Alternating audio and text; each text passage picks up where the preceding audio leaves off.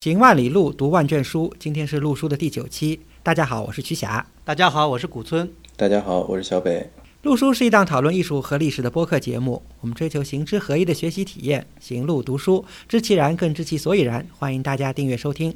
录书节目也会在喜马拉雅、网易云音乐、荔枝 FM 等收听平台上同步。我们欢迎您成为录书的会员，支持我们行得更远，读得更多。有关会员计划的详情，请访问录书八八点 com 斜杠 member。啊，今天我们非常有幸请来了一位嘉宾啊，小北啊，小北，请你自我介绍一下。嗯，大家好，我是小北，我现在在东京艺术大学的文化财保存学专攻，学习雕塑修复。嗯。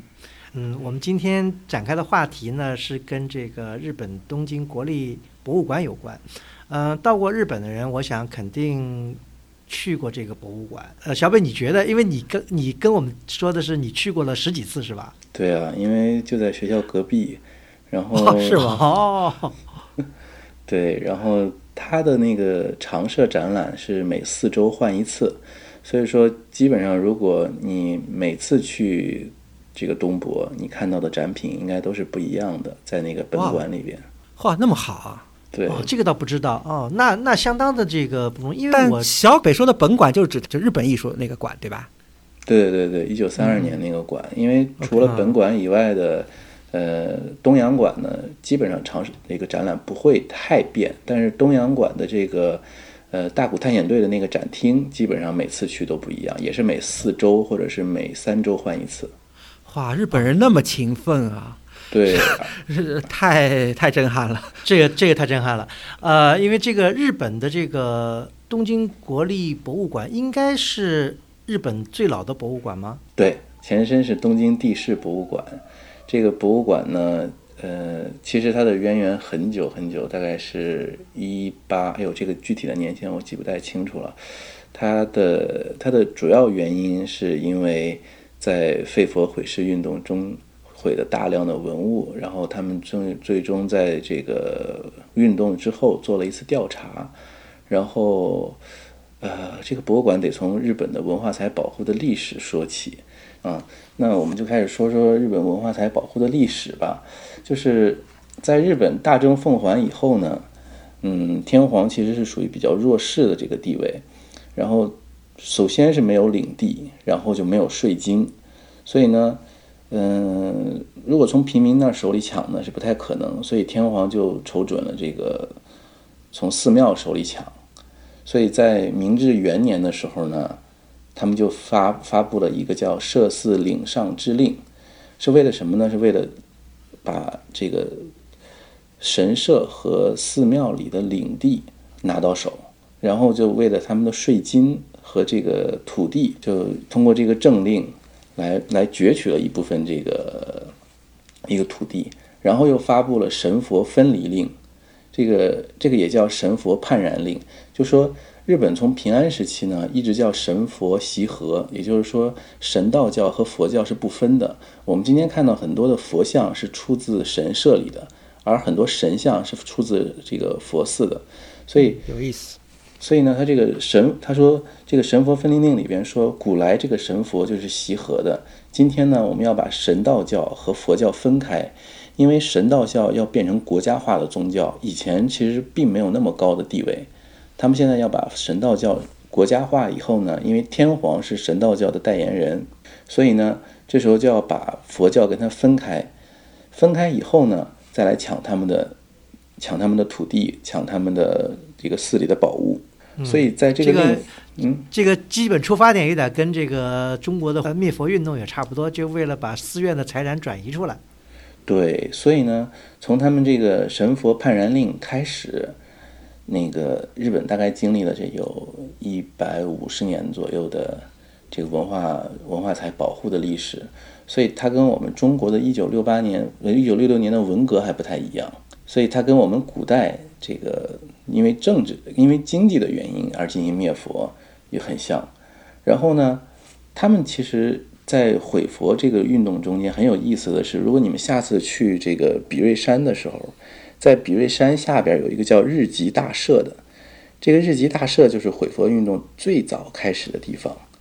由他们来先抢周围的寺庙，就是比瑞山这个日吉大社的里边的神社的工作人员来进行，就是来进行毁佛灭世运动的这个叫叫什么呢？叫红卫兵一样的人物。嗯，就急先锋了。对对对对，然后这个神佛判然令里边有一些比较有意思的事情，比如说，呃，把僧官制度给废掉了。从啊，日本日本原来也有僧官制度。对，日本有非常严格的僧官制度，然后强制僧人还俗，强制僧人娶妻生子，这个跟咱们这个跟文革很像。但是呢，在这个运动很快以后，日本要参加，在明治六年的时候啊，他们要参加维也纳这个世界博览会，世界博览会，嗯嗯，然后呢，在明治四年的时候呢，他们先发布了一个叫《古器旧物保存方》的一个法令。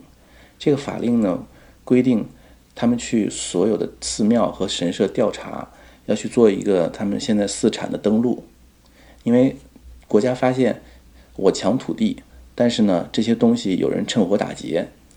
所以神社和寺庙都要把自己现在寺里的所有宝贝全部分类，分完类之后造成册交给国家。一共分了三十一种种类，非常有意思。我可以，我身边是刚好有这个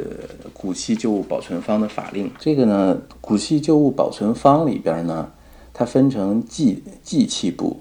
古玉部、石奴部、古镜古铃部、铜器部、古瓦部、武器部、古书画、古书籍、匾额、乐器、印章、文房珠宝、农具、工匠器械、车舆，然后。布片儿，这个很有意思，就是布的标本，然后服饰、皮革、货币、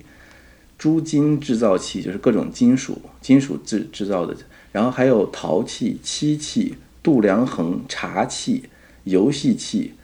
然后人偶、古佛像、化石，一共三十一种种类。那这个定这个标准是不是就是都是日本人自己按照这个现代就是可能西方的一些标准，还是有西方人也在帮他们做这事儿？这个时候还没有，嗯，而且你看这些东西也不是西西方人熟悉的东西，嗯，这些东西我觉得从正仓院时代就已经非常熟悉了，啊，就已经分类分好了，就是对正仓院他他就这么放的，嗯，OK，你看我们今天的文物保护法里都没有分到这么细，是啊，比如说这个我们的全国重点文物保护单位到底是房子还是包括里边的可移动文物？举个很简单的例子，佛光寺东大殿里面曾经放了几尊佛像，是古竹林寺出土的。嗯，这些佛像在佛光寺放了很久，后来被移到了山西省博物馆。他们是否属于佛光寺？哎，这些塑像是从古竹林寺这个什么时候发掘出来的？我忘了，应该是很早，五十年代。因为梁思成去的时候，好像那儿就放着佛像，那是哦，对对对对对对对，很早，对吧？那应该很。早了，对。那按照这个标准来说，那呃 它应该也应该是佛光寺东大殿的一部分了，对吧？嗯，对啊，所以我觉得这个这个这个其实挺有启发意义的，因为我觉得嗯、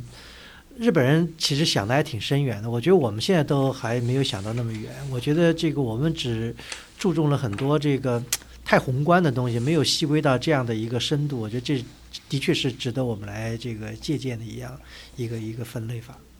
嗯，然后呃，然后再接着我们来捋一下日本的这个文物保护法的这个历史。嗯，在古器旧物保存方以后，他们去参加这个万博，为什么来做这个文物普查吧？他们其实跟咱们现在“十三五”的文物规划里做的这个叫可移动文物调查，其实是一类的工作。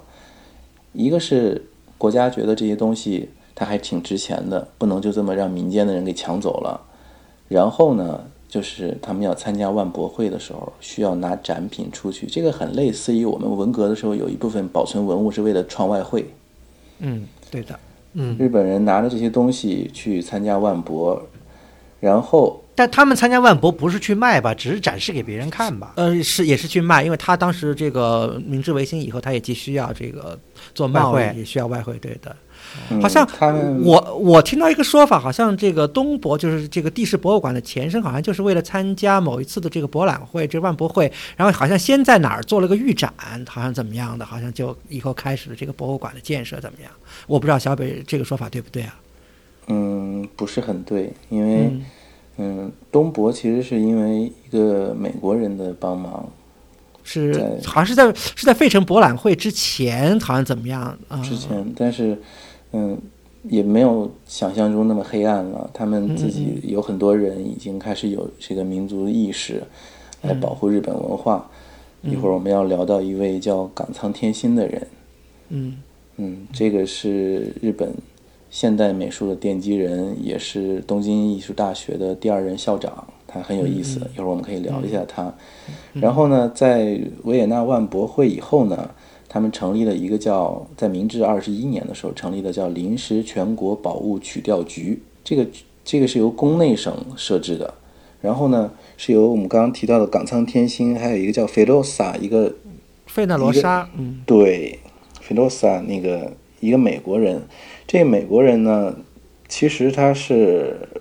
冈仓的老师对吧？对，他是麻省出生以后呢，毕业了以后，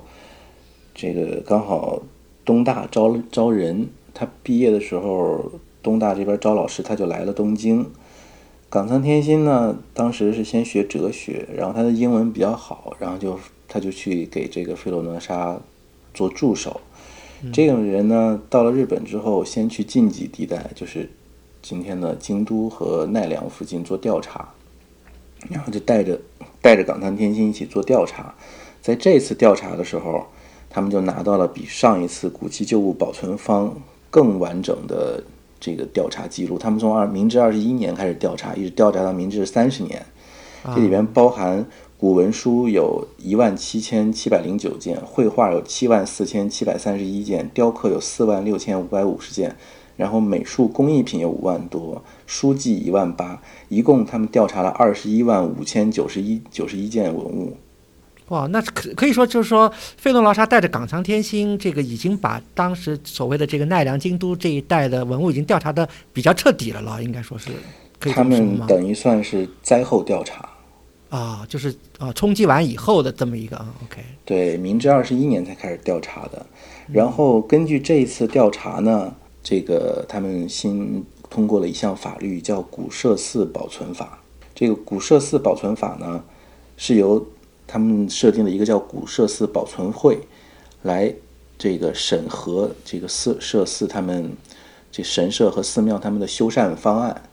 然后又由国库里又拿出一部分钱作为补助，就是一半儿一半儿，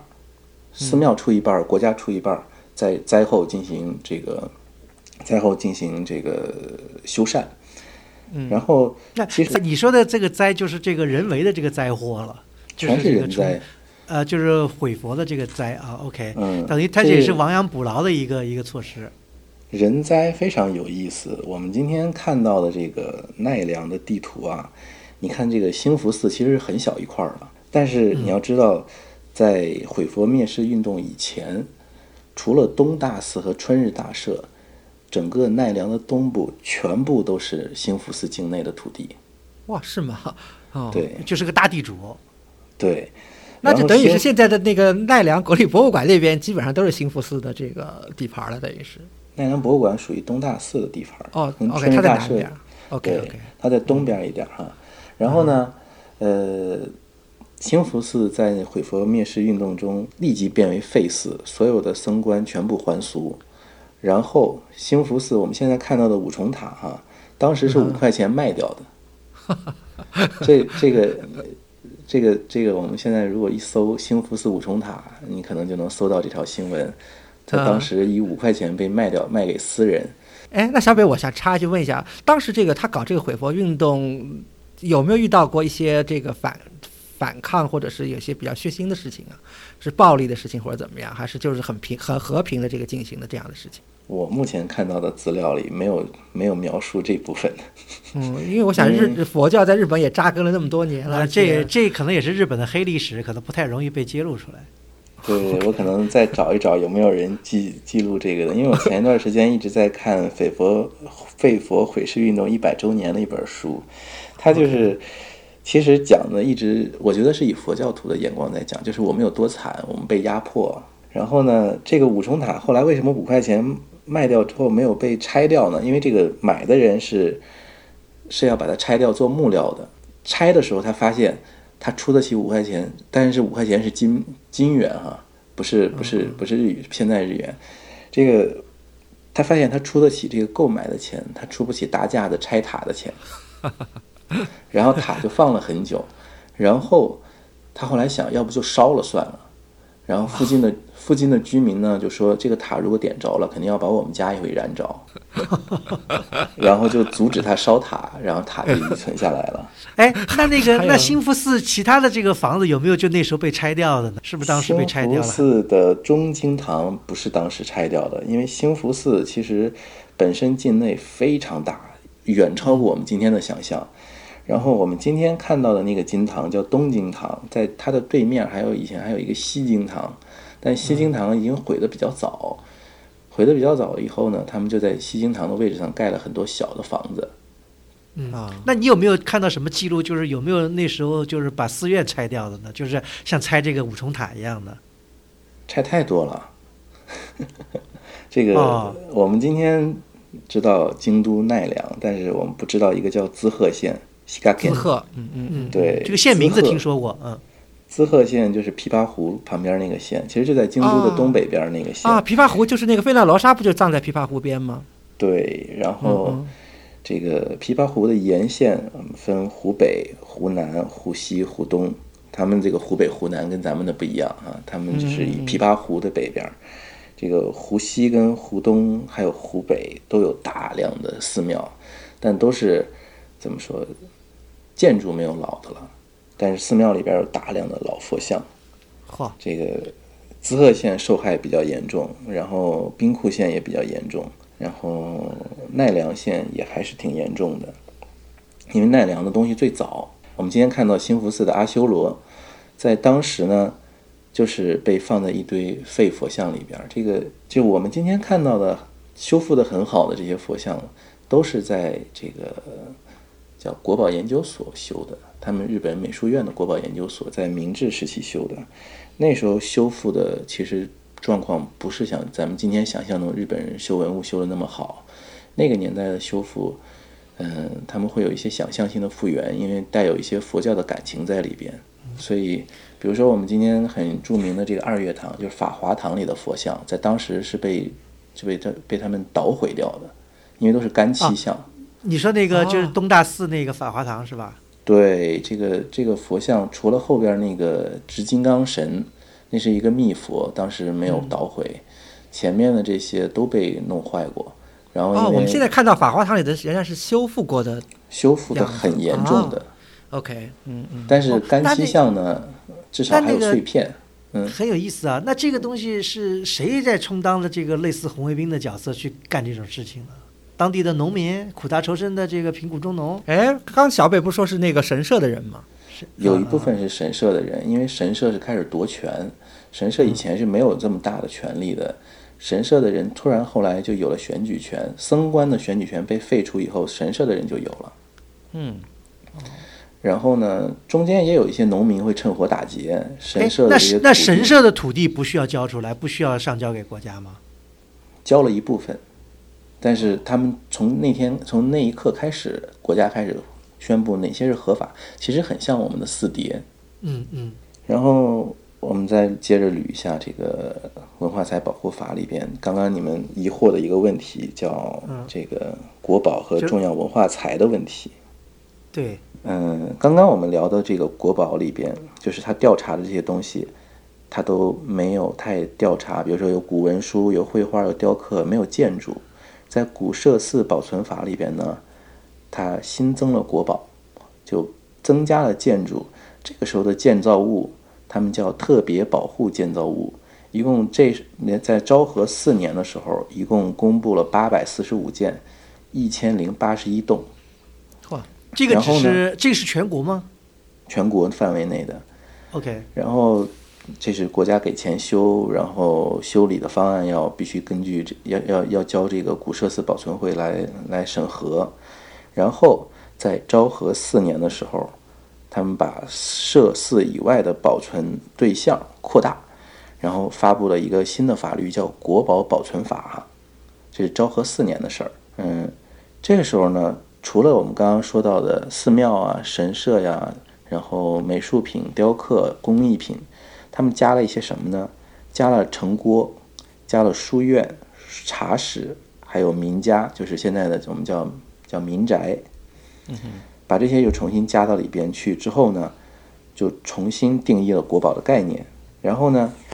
这个古设施保存法的东西，现在跟着之前的这个古稀旧物保存方里的东西，同时都是国宝了。然后在昭和八年的时候呢，他公布了一项法，这个一个法律叫《重要美术品等的保存相关的法律》啊，这是日文，我直接念的哈，中文我不知道翻译。然后这个主要是针对什么呢？在昭和八年，昭和八年是今天的一九三四年左右了。嗯主要针对的是美术品的海外流失。嗯嗯为什么呢？因为日本人其实嗯、不是这个时候就是才开始流失的，这个时候已经流失了大概有快好几十年了，应该是。快五六十年了吧。嗯嗯主要有几次大的流失，一个是首先在毁佛灭世运动中，他们流失了一大部分文物，然后呢，在明治维新以后，有很多旧的大明生活不下去了，因为有很多把东西卖出来了。对，有很多的这个东西并不是寺庙的东西，比如说一些书画、这些工艺品这些东西，它不是寺庙里的东西。这时候他们生活不行了以后呢，他们就带出国把它卖掉了。所以刚刚说到的这个关于重要美术品的这个法律，就是针对这个事情的。然后开始登记造册重要美术品。因为我们来日本看的这个文物的标签上，有时候会提到一个叫重要美术品。其实这个这个词是昭和八年定的，到后来的文化财保存法里的时候，这个重要美术品基本上已经不用了。嗯日本的法律其实，嗯，有时候定义的并不是很很明确。比如说，嗯，我们今天说日本的首都是哪里，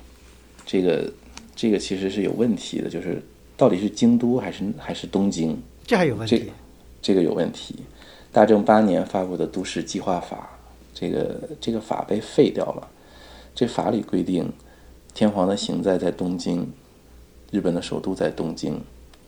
可哎是天皇的行在在东京，但是嗯哼，但他只是行在了，对吧？OK，对，但天这边也是同样的一套系统，这边也有寓所。嗯，对呀、嗯，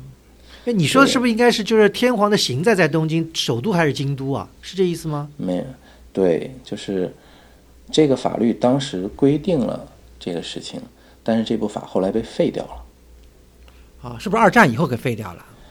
嗯，具体废的时间我还没太清楚。知乎上有一篇帖子讨论这个日本的首都在哪里，首都写的很清楚这个事情，就是因为有一些重要的国家祭祀还是在京都，然后天皇死了以后，嗯，这人不知道他会葬在哪里。按照按照惯例，他还是要葬回京都去的，因为大正天皇是葬在葬在京都，昭和是葬在哪里啊？忘了。他们登基不还都是在京都登基的吗？好像，对，对吧？嗯，寓所也在那里。对。然后神器也都在那边，所以这个关于日本的这个首都的讨论也是很有意思的。他们的法律不像我们，就是嗯，所以在这个在这个国这个重要美术品法律之后，有一个特别特别重要的事件，就是今天的我们使用的这个文化财保护法的这个契机是什么呢？是法隆寺壁画的烧失。哈，呃，这个啊、这是挺有意挺有名的啊。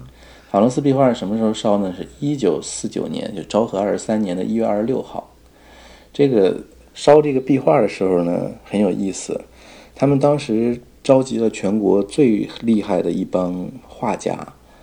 来临摹和修复法隆寺壁画。因为法隆寺壁画发现了以后，日本有大量的关于研究它的文章。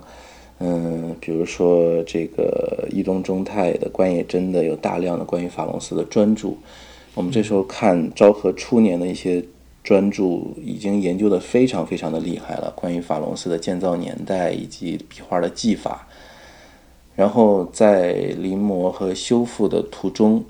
有很多那个中文的那个资料里写的是修复拍照什么？嗯，不是拍是有的照啊，有的说有的说拍照，有的说是在修复的时候照明电线，其实不是。嗯哼，嗯，根据艺大的老师，因为他们的老先生是参加了这次的呃 修复的，呃根据他们的老师告诉他们的事实情况是，嗯，当时临摹的人呢是一月二十六号很冷，然后哦烤火啊，不是烤火，嗯。在那个他们当地的人看他们临摹很辛苦，给他们拿来了电热毯这种东西，哦哦，OK，就是放在下边，因为日本人是坐着干活的嘛，就是他们有那个小垫子，他们叫扎夫洞。这个小垫子呢是那种电热毯式的小垫子，走的时候没关，嚯，哎哎，真是也是一场浩劫啊！嗯，所以呢，在在这个昭和二十四年发生一月二十六号发生了这个法隆寺壁画的这个火灾，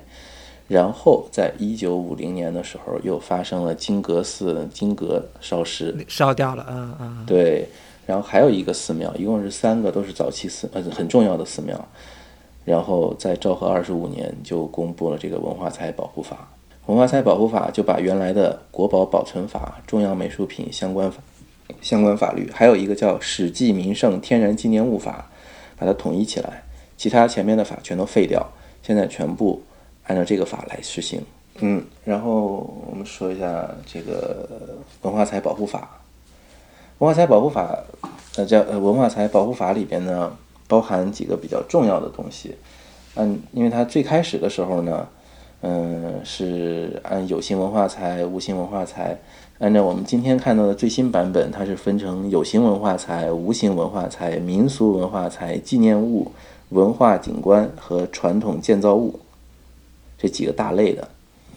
然后其实跟我们中国分的也很像，但是日本把天然天然的这个呃景观也算到文化财里去了。这个倒也和这个倒和西美国有点像啊，都是这个对 national monument，对，嗯对，因为它在这个纪念物下边分成呃史记名胜天然纪念物，嗯、和登录纪念物。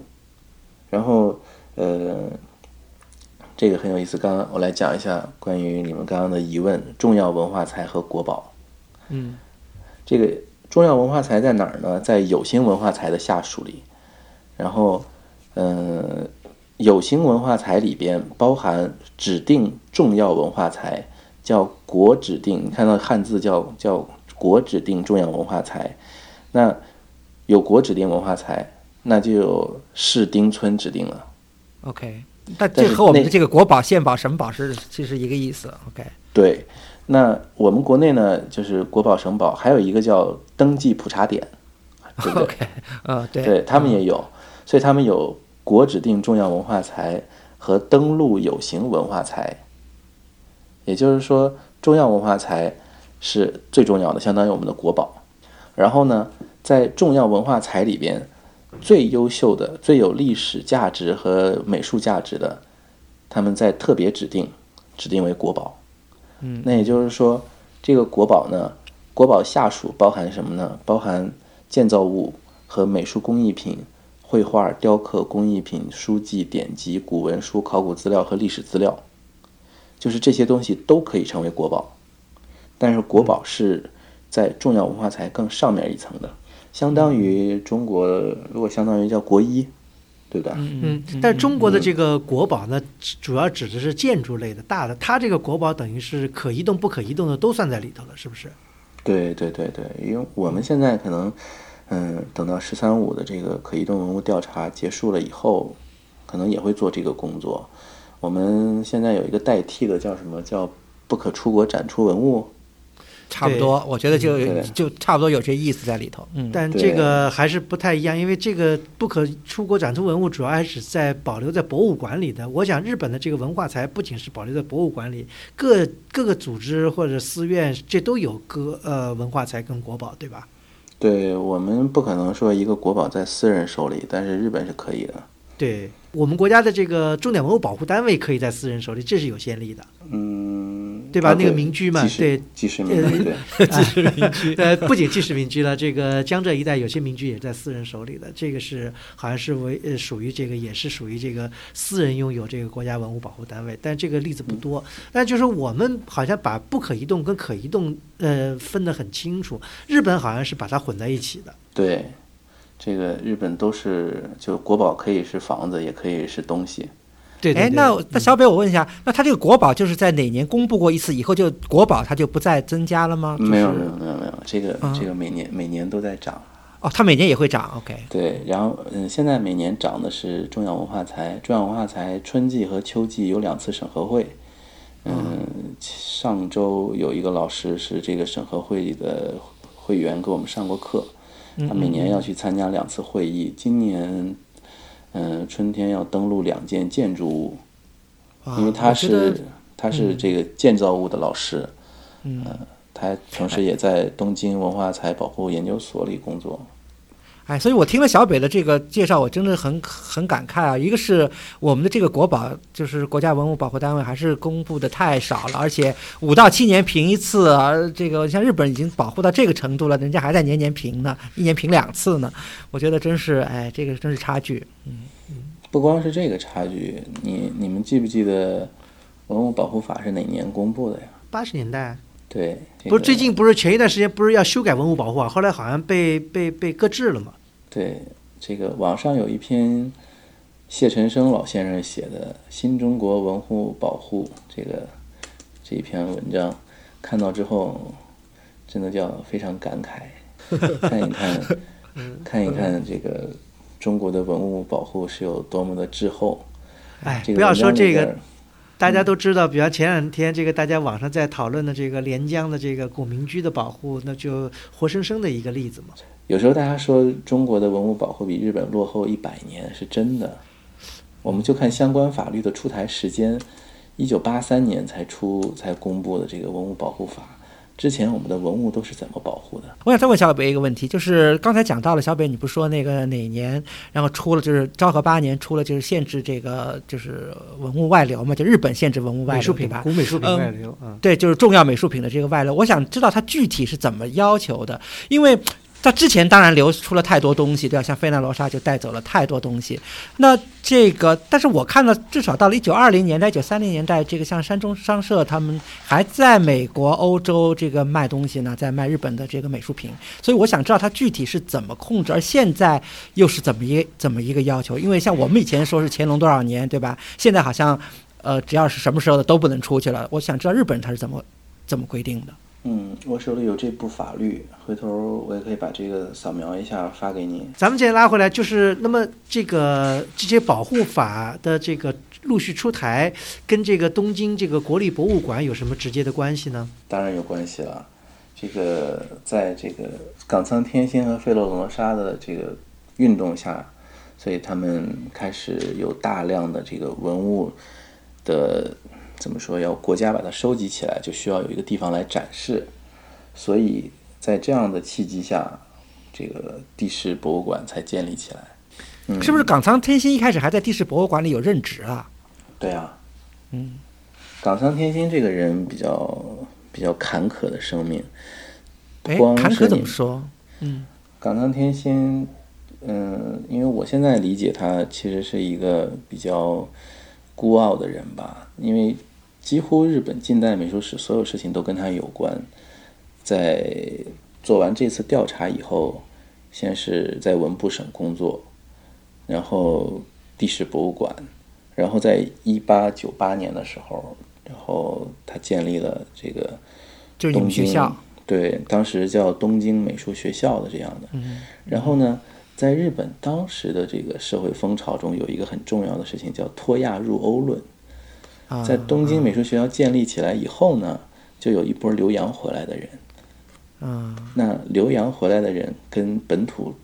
这个毕业的人呢，就会有矛盾。然后在此中间呢，冈仓天心就跟这些人产生了很大的分歧。好像是他被他被排挤出你们学校了，好像我好像有这个印象，对，嗯嗯，对他排挤出去以后呢，他就建立了日本美术院。嗯嗯日本美术院是专门做这个关于嗯日本文物的修复和新制，就是仿制，叫复原研究。然后日本美术院当时有两个部，一个在京都，一个在奈良，那就是今天的我们今天日本美术院有也还是两个部吧，啊，因为我们还没有去过，五月份要去见学。日本美术院有，嗯，首先是东京地那个京都国立博物馆有一部，然后奈良有一部。这个日本美术院里边很重要的一个人叫新纳中之介，这个人是他的学生，然后就是冈仓的学生，嗯，对，然后这个人后来变成这个二院的负责人，就是京都这边的负责人。然后在美术院里边，除了要做修复，还有一些比较重要的事情，就关于日本画的研究。他也面对一个问题，就是如何把传统题材做现代的创作。嗯，所以他当时冈仓指导一个很重要的人叫横山大观。今天马上东京要办一个非常大的他的展览，他有一百多年了吧？这个人就是日本画里边有几个非常重要的重要的画画家，横山大观就是一个。那这些人，这个冈仓在美术院里边就指导他们做日本画的创作，然后日本美术院里边也有留洋的人，他又从日本美术院里又被排挤出来，啊，嗯，OK，然后港仓在排挤出来之后呢，其实有点小失望，然后这时候又有一个工作契机呢，他就去了波士顿。所以我觉得港仓一这个很有意思，它是真是墙内开花墙外香啊，因为港仓在西方这个学术界的名气真是很大呀。在日本也是非常大，啊、在艺大大概有两面墙的书架都是写港仓天心的书。嚯，是吗？OK，我觉得今天应该没有那么多书讲徐悲鸿吧？这个比喻好，呃，这个比喻好，OK，嗯，对，嗯，所以所以这个东京地质博物馆的历史，嗯，是非常非常的长，而且它一开始就有非常好的，呃，收藏。它的收藏的历史来自于，嗯、在毁佛灭世运动中收集的文物，这是一部分。嗯，还有我们刚刚说说到的，其实法隆寺也算一部分，因为法隆寺本身很有意思，它这批文物捐赠的背景，嗯，它是为了换取修缮基金，而把这批文物捐给了国家，然后国家赏了他一笔很大的经费，具体好像是八千多黄金吧，八千多两，然后然后法隆寺把这笔钱，嗯，大概有百分之七十又买了国债，哦然后对，然后那时候搞投资了就已经。对对对对对对对对，很高的一笔钱买了国债，然后一部分钱拿来做寺庙的修复，一部分作为寺庙的运营。因为法隆寺，我们今天看它现在很横的，嗯，第一个世界文化遗产，然后领地又很大，然后法隆寺极有钱，而且调查的时候不是很顺利，就是因为他们怎么说不是很配合这种。因为法隆寺之前发生过一个很有意思的事儿，就是我们今天看到这个，我不知道你们去奈良的时候有没有赶上过梦殿的那个呃救世开放了救世观音的开放，开放看到了哈，嗯对对对，嗯，那个佛像那个就几天嘛，反正哦，没有没有没有，那很长，大概今呃每年两次，一次大概有一个月都快。哦，OK，嗯，呃一会儿我们可以聊一聊日本的这个密佛制度，它超级变态。这是一个这是一个变态中的极品，就是日本的这些佛像，嗯、有一年一开的，有有有有这个半年一开的，然后有两年一开、十年一开、六十年一开、一百年一开，还有一百年一开的，那谁赶得上？这个一赶上了，就很多人去排队嘛。那赶上他他的一百年一开，他有的是开一个月嘛。OK OK，然后日本有很多这个佛像拜观攻略，就是讲这个密佛的，这很有意思。嗯，然后法隆寺就是个奇葩，就是密佛中的奇葩。他从他从飞鸟时代拿白布裹到裹到这个明治时代，哇，从来没有打开过，这有一千四百多年吧。嗯。然后呢，为什么不能打开呢？因为和尚传言说，只要这个这个密佛打开，只要有雷把他们劈死。这个佛像是谁发现的呢？是嗯这个是费勒罗费洛萨吗费洛罗萨跟冈仓天心。他俩去了之后呢，第一次和尚不让他们开，虽然那时候和尚已经被整得很惨了，当时的法隆寺，呃，已经变成废寺，被改了一个名字叫圣德太子神社，嗯嗯，因为因为这个对，现在好像也是也是挂了叫圣德圣德什么什么圣德宗哎，圣圣德德宗大本本山的，嗯。对对对，圣德宗本来就没有这个宗，就是对慧可啊毁世以后他们改了个名儿而已。嗯，然后这些和尚当时虽然没什么能力，但是和尚就是极力阻止他们。然后呢，他俩又琢磨琢磨，回去之后呢，拿到政府的批文，再回来，不管和尚怎么怎么阻拦，他们还是硬给打开了。打开之后发现，哇，这飞鸟时代的佛像，连金箔都是当时的，因为日本重修非常厉害嘛。这就是哇，居然找到一个一千年前、一千多年前非常完整的金箔都还在的佛像。因为日本有很多非常变态的这种密佛，真的就保存了当时的彩色都还有。呵，哎，那这个从文物保护的角度来说，真是太不容易了。对，所以呃，费洛罗萨跟这个跟冈仓天心就发现了这个法隆寺的佛像，然后法隆寺在当时呃运营基本上运营不下去的时候，才把一部分的这个重要的，其实其实捐到东京来的这一批，嗯、以我来看，就是以美术角度来看哈，它呃很差的。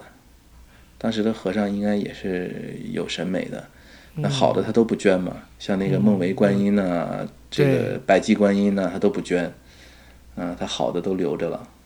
而且好像是把这些小的这些金铜像好像捐的还比较多一点，好像。对对对，金铜像占了大部分，然后对啊，然后有一些法器，还有一些这个装饰器，比如说咱们在一楼有一个挂在那儿，的那个。对对对对，嗯那个巨大的铜经幡，哎，那个太了不起了，那个太太震撼了。啊，其实那个日本保存了很多，包括今天的四天王寺都有。啊，嗯对，这个真的是那么法隆法隆寺反正这些和尚还挺鸡贼，对，法隆寺，其实你想一想嘛，我不就是卖你一批东西嘛，我换点钱来以后运营嘛，我没必没必没必要把我最重要的东西捐给你。嗯啊，差一个就是好像是不是有的寺后来就像你讲的就变成废寺就没有和尚，因为我们好像呃有些寺好像是不是就没有和尚，像那个唐招提寺是不是就没有和尚，就是一个像博物馆似的这样一个一个没有没有有有有有也有和尚有有哦有和尚有和尚。OK 招提寺那个包括嗯叫什么药师寺都有和尚，有很多寺是直接被废掉。比如说我我不知道你们有没有去过飞鸟，嗯，这个捋一捋日本的历史就很有意思。从最早的飞鸟经到藤原经，然后再到平城经，再到长冈经，再到呃再到这个平安京，这几个首都移来移去，都是因为和尚的事儿。这些日本的有一个非常好笑的历史，就是这个和尚参与政治的这个这个强度远超过中国。嗯，这些政治势力在一旦比如说他退休了以后呢，他就出家到到寺里边儿去，在那全那在幕府时代还是这样吗？一样的。这和尚有非常大的话语权。嗯，今天和尚都还算小一点儿，但是和尚一一出来，反正也是也是一堆人围着，很厉害的，比哎中国的这些和尚。那如果那样的话，为什么那他这个呃呃毁佛灭世的这个运动，对啊，那那没有交到 suppose 应该对有强大的阻力啊。嗯，这个我也觉得很奇怪嘛。嗯，那这个咱们就作为一个一个疑问吧，因为我想探讨这个问题，可能得估计又得开一个话题啊。那么我们再转到这个转到这个费诺罗莎或者冈仓天心，他们跟这个东京国立博物馆之间的关系呢？他们跟博物馆的关系，其实，嗯，其实就除了建立之后，这博物馆运营就跟他们没有太大的关系了。因为冈仓后来去了东医大，然后又去了日本美术院，最后在这个波士顿美术馆的东洋美术部当部长。嗯嗯其实最后就跟他没有太大的关系，但是基本上还是他们当时定下来的这一套文物调查以及文物修复的一个总的方针。因为日本的文物修复有几个比较重要的方针，嗯，现在就是叫三大原则，叫当初步最优先和现状维持以及可逆性。嗯，其实跟国际上是国际上基本接轨的。对真是那这个还是很挺说是得挺前卫的这个观点。嗯，所以当初步最优先是冈仓天心定下来的，但是呢，日本人经常干出一些比较，嗯，比较让人吃惊的事情，比如说前两年把这个平等院凤凰堂刷成新的，刷成像蛋糕似的。对，然后有很多佛像的修复也是很很让人吃惊的，就是完全修成新的。就我们这个专业呢，我们老师提到这个事情的时候，他说这三个原则其实是矛盾的。比如说现状维持这个问题，如果它是重铸的状态，那现状维持不维持呢？就是比如说它是那种你一搬就掉渣的那种，这种现状要不要维持它？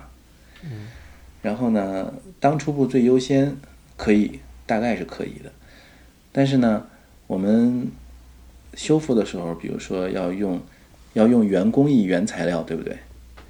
嗯，一旦你一旦你用了漆这个东西，它就没有可逆性了。嗯嗯嗯嗯嗯对，所以这几项其实是不太可能同时实现的。嗯，我们还是接着聊东博吧。嗯，对，那个东博，因为讲到东博这个建立以后啊，我觉得这个刚才讲到，这等于是日本现在是不是也是日本应该算是最大的一个博物馆？可以这么说，但是京都国立博物馆也是非常大，但是京都国立博物馆没有像它这样有这么大量的固定馆、固定展陈，嗯，它老是弄一些大型特展，所以他们的展示方式不太一样。那个奈良博物馆也是有非常这个非常固定的展陈，会定期换。因哎，还有一个差别，还有一个差别，我想问一下小北，是不是因为这个，就是东京国立里还有好多这个东洋啊、西洋的这些国外的这些东西，而且好像他定这个重要文化财，他也不排斥这些国外的，但是中国的。嗯当然包括在内了，当然还有一些什么伊朗呀，什么当然犍陀罗、印度这个当然也包括在里头，就是他也不排斥这一类，他也把它定为这个重要国这个重要文化财了，是不是这这？对啊，你们看到的东洋馆里的这个宝庆寺，就是七宝台的这些，全是重要文化财。对啊，对啊，是啊，这个是他们收藏的佛像嘛。然后你说到的一些西洋的东西，暂时还没有被指定成重要文化财。一个是因为他们入藏时间太晚了，而且西洋、西洋东西在西洋国立美术馆里，他们嗯。东洋馆里的那些东西，其实主要源于什么呢？源于日本经济的腾飞，再加上这个阿富汗战争啊、伊拉克啊这些战乱的时候散出来的文物，所以这些，嗯、因为他们的这些国宝指定、重要文化财的指定，至少需要五十年。OK，这什么意思？就是什么叫至少需要五十年？就是持有五十年以上。，嗯，五十年以上的历史，OK，啊就比如说你今天看到的一些新的建筑，比如说叫近代建筑，你去查，没有一个历史不超过五十年的。嗯，这是他们指定重要文化财的一个重要的这个标准。对，如果是近三十年的不行的，嗯，科布的这个现在是世界遗产，它这个其实很有意思啊。日本人说，呃，这个文物等级叫登录有形文化财，上面是重要文化财，然后上面是国宝，上面再是世界遗产。但是一般说是这样的，但是有些世界遗产它不是国宝，也不是重要文化财。嗯嗯嗯，比如说科布西耶的那个东洋美术馆，对，因为它不到五十年，因为它不到五十年。到不到我没我我没查过，但是它确实不是。嗯 OK，不过讲到这个，讲讲到东京这个国立博物馆，我从这个建筑师的角度，我觉得也挺有意思的一些可以可以这个可圈可点的地方。比方它那个本馆，呃，本馆是等于是这个战前等于三二年开工，三七年竣工的，呃，其实是叫做日本人叫什么地冠式的这个建筑。呃，为什么讲这个特别有意思？就是同时期其实有一批类似的建筑在中国东北也建设了。呃，这个就特别有意思，就是呃，地冠式这个建筑还跟这个就是后来那个新亚式还不太一样。比方它那个国会是新亚式，咱们这个东北呃长春也有。地冠式呢，就是有点像咱们这个大屋顶这样的这种，但是是是合适的大屋顶，就不是这个好像汉式的大屋顶。那么说是这个我没去过长春啊，说长春的那个就现在的吉林省委的这个办公楼，原来就是这个日本驻这个伪满洲国的这个大使馆，说也是这个地冠式，说跟这个就是东京这个国立。博物馆的这个本馆是一样，而且这个本馆现在也是日本的重要文化财。哦，嗯，这个是我觉得哎，这挺有意思的。这个等于它这个地冠式就是咱们其实就咱们中国的这个这个大屋顶这样。还有一个我觉得特别有意思，就是这个。不是这个东京国立博物馆不是有有等于有五个分馆吗？呃，其中就是那个东洋馆这跟这个法隆寺宝物馆这两个馆是由这个父子建筑师设计，我觉得这也挺也算是在中国来说也算是佳话吧。因为东洋那东洋馆是哪是哪年做的？东洋馆是一九六八年落成的，它的这个设计师叫谷口吉郎。完了，这个法隆寺博物馆呢，其实早就有，但是后来改建了。现在新建的这个法隆寺博物馆呢，是一九九九年开馆的，它的设计师呢是。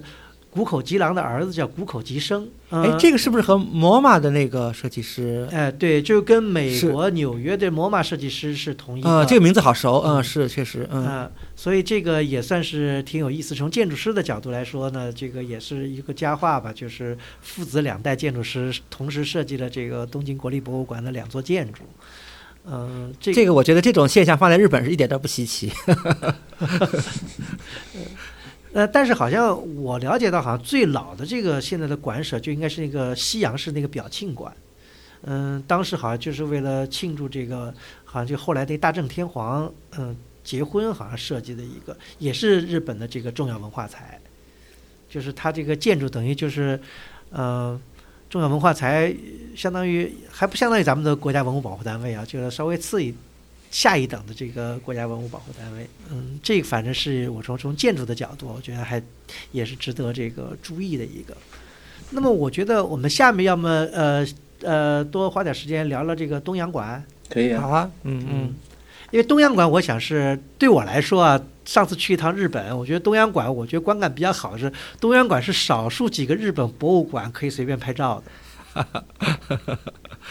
呃，现在拍，现在本馆也能拍了也可以拍。呃，但是呢，也还是有一些呃东西，它显示是不许拍的。呃啊，那些是私人藏的大仓集古馆的东西。嗯，大仓集古馆到二零一九年，呃，一共是四年的维修吧。然后它有一部分展品是寄托在东京国立博物馆里展出。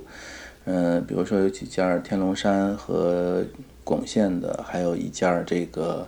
嗯，铜雀台的一件文物，就是那个石狮子，这些是不允许拍照。对，还有一些佛像是私人寄托的，也是不允许拍照的。其他的都可以拍，工艺品也有一些。所以，嗯，如果看到那个不拍照就行了，因为他们的这个管理员就会一直盯着你。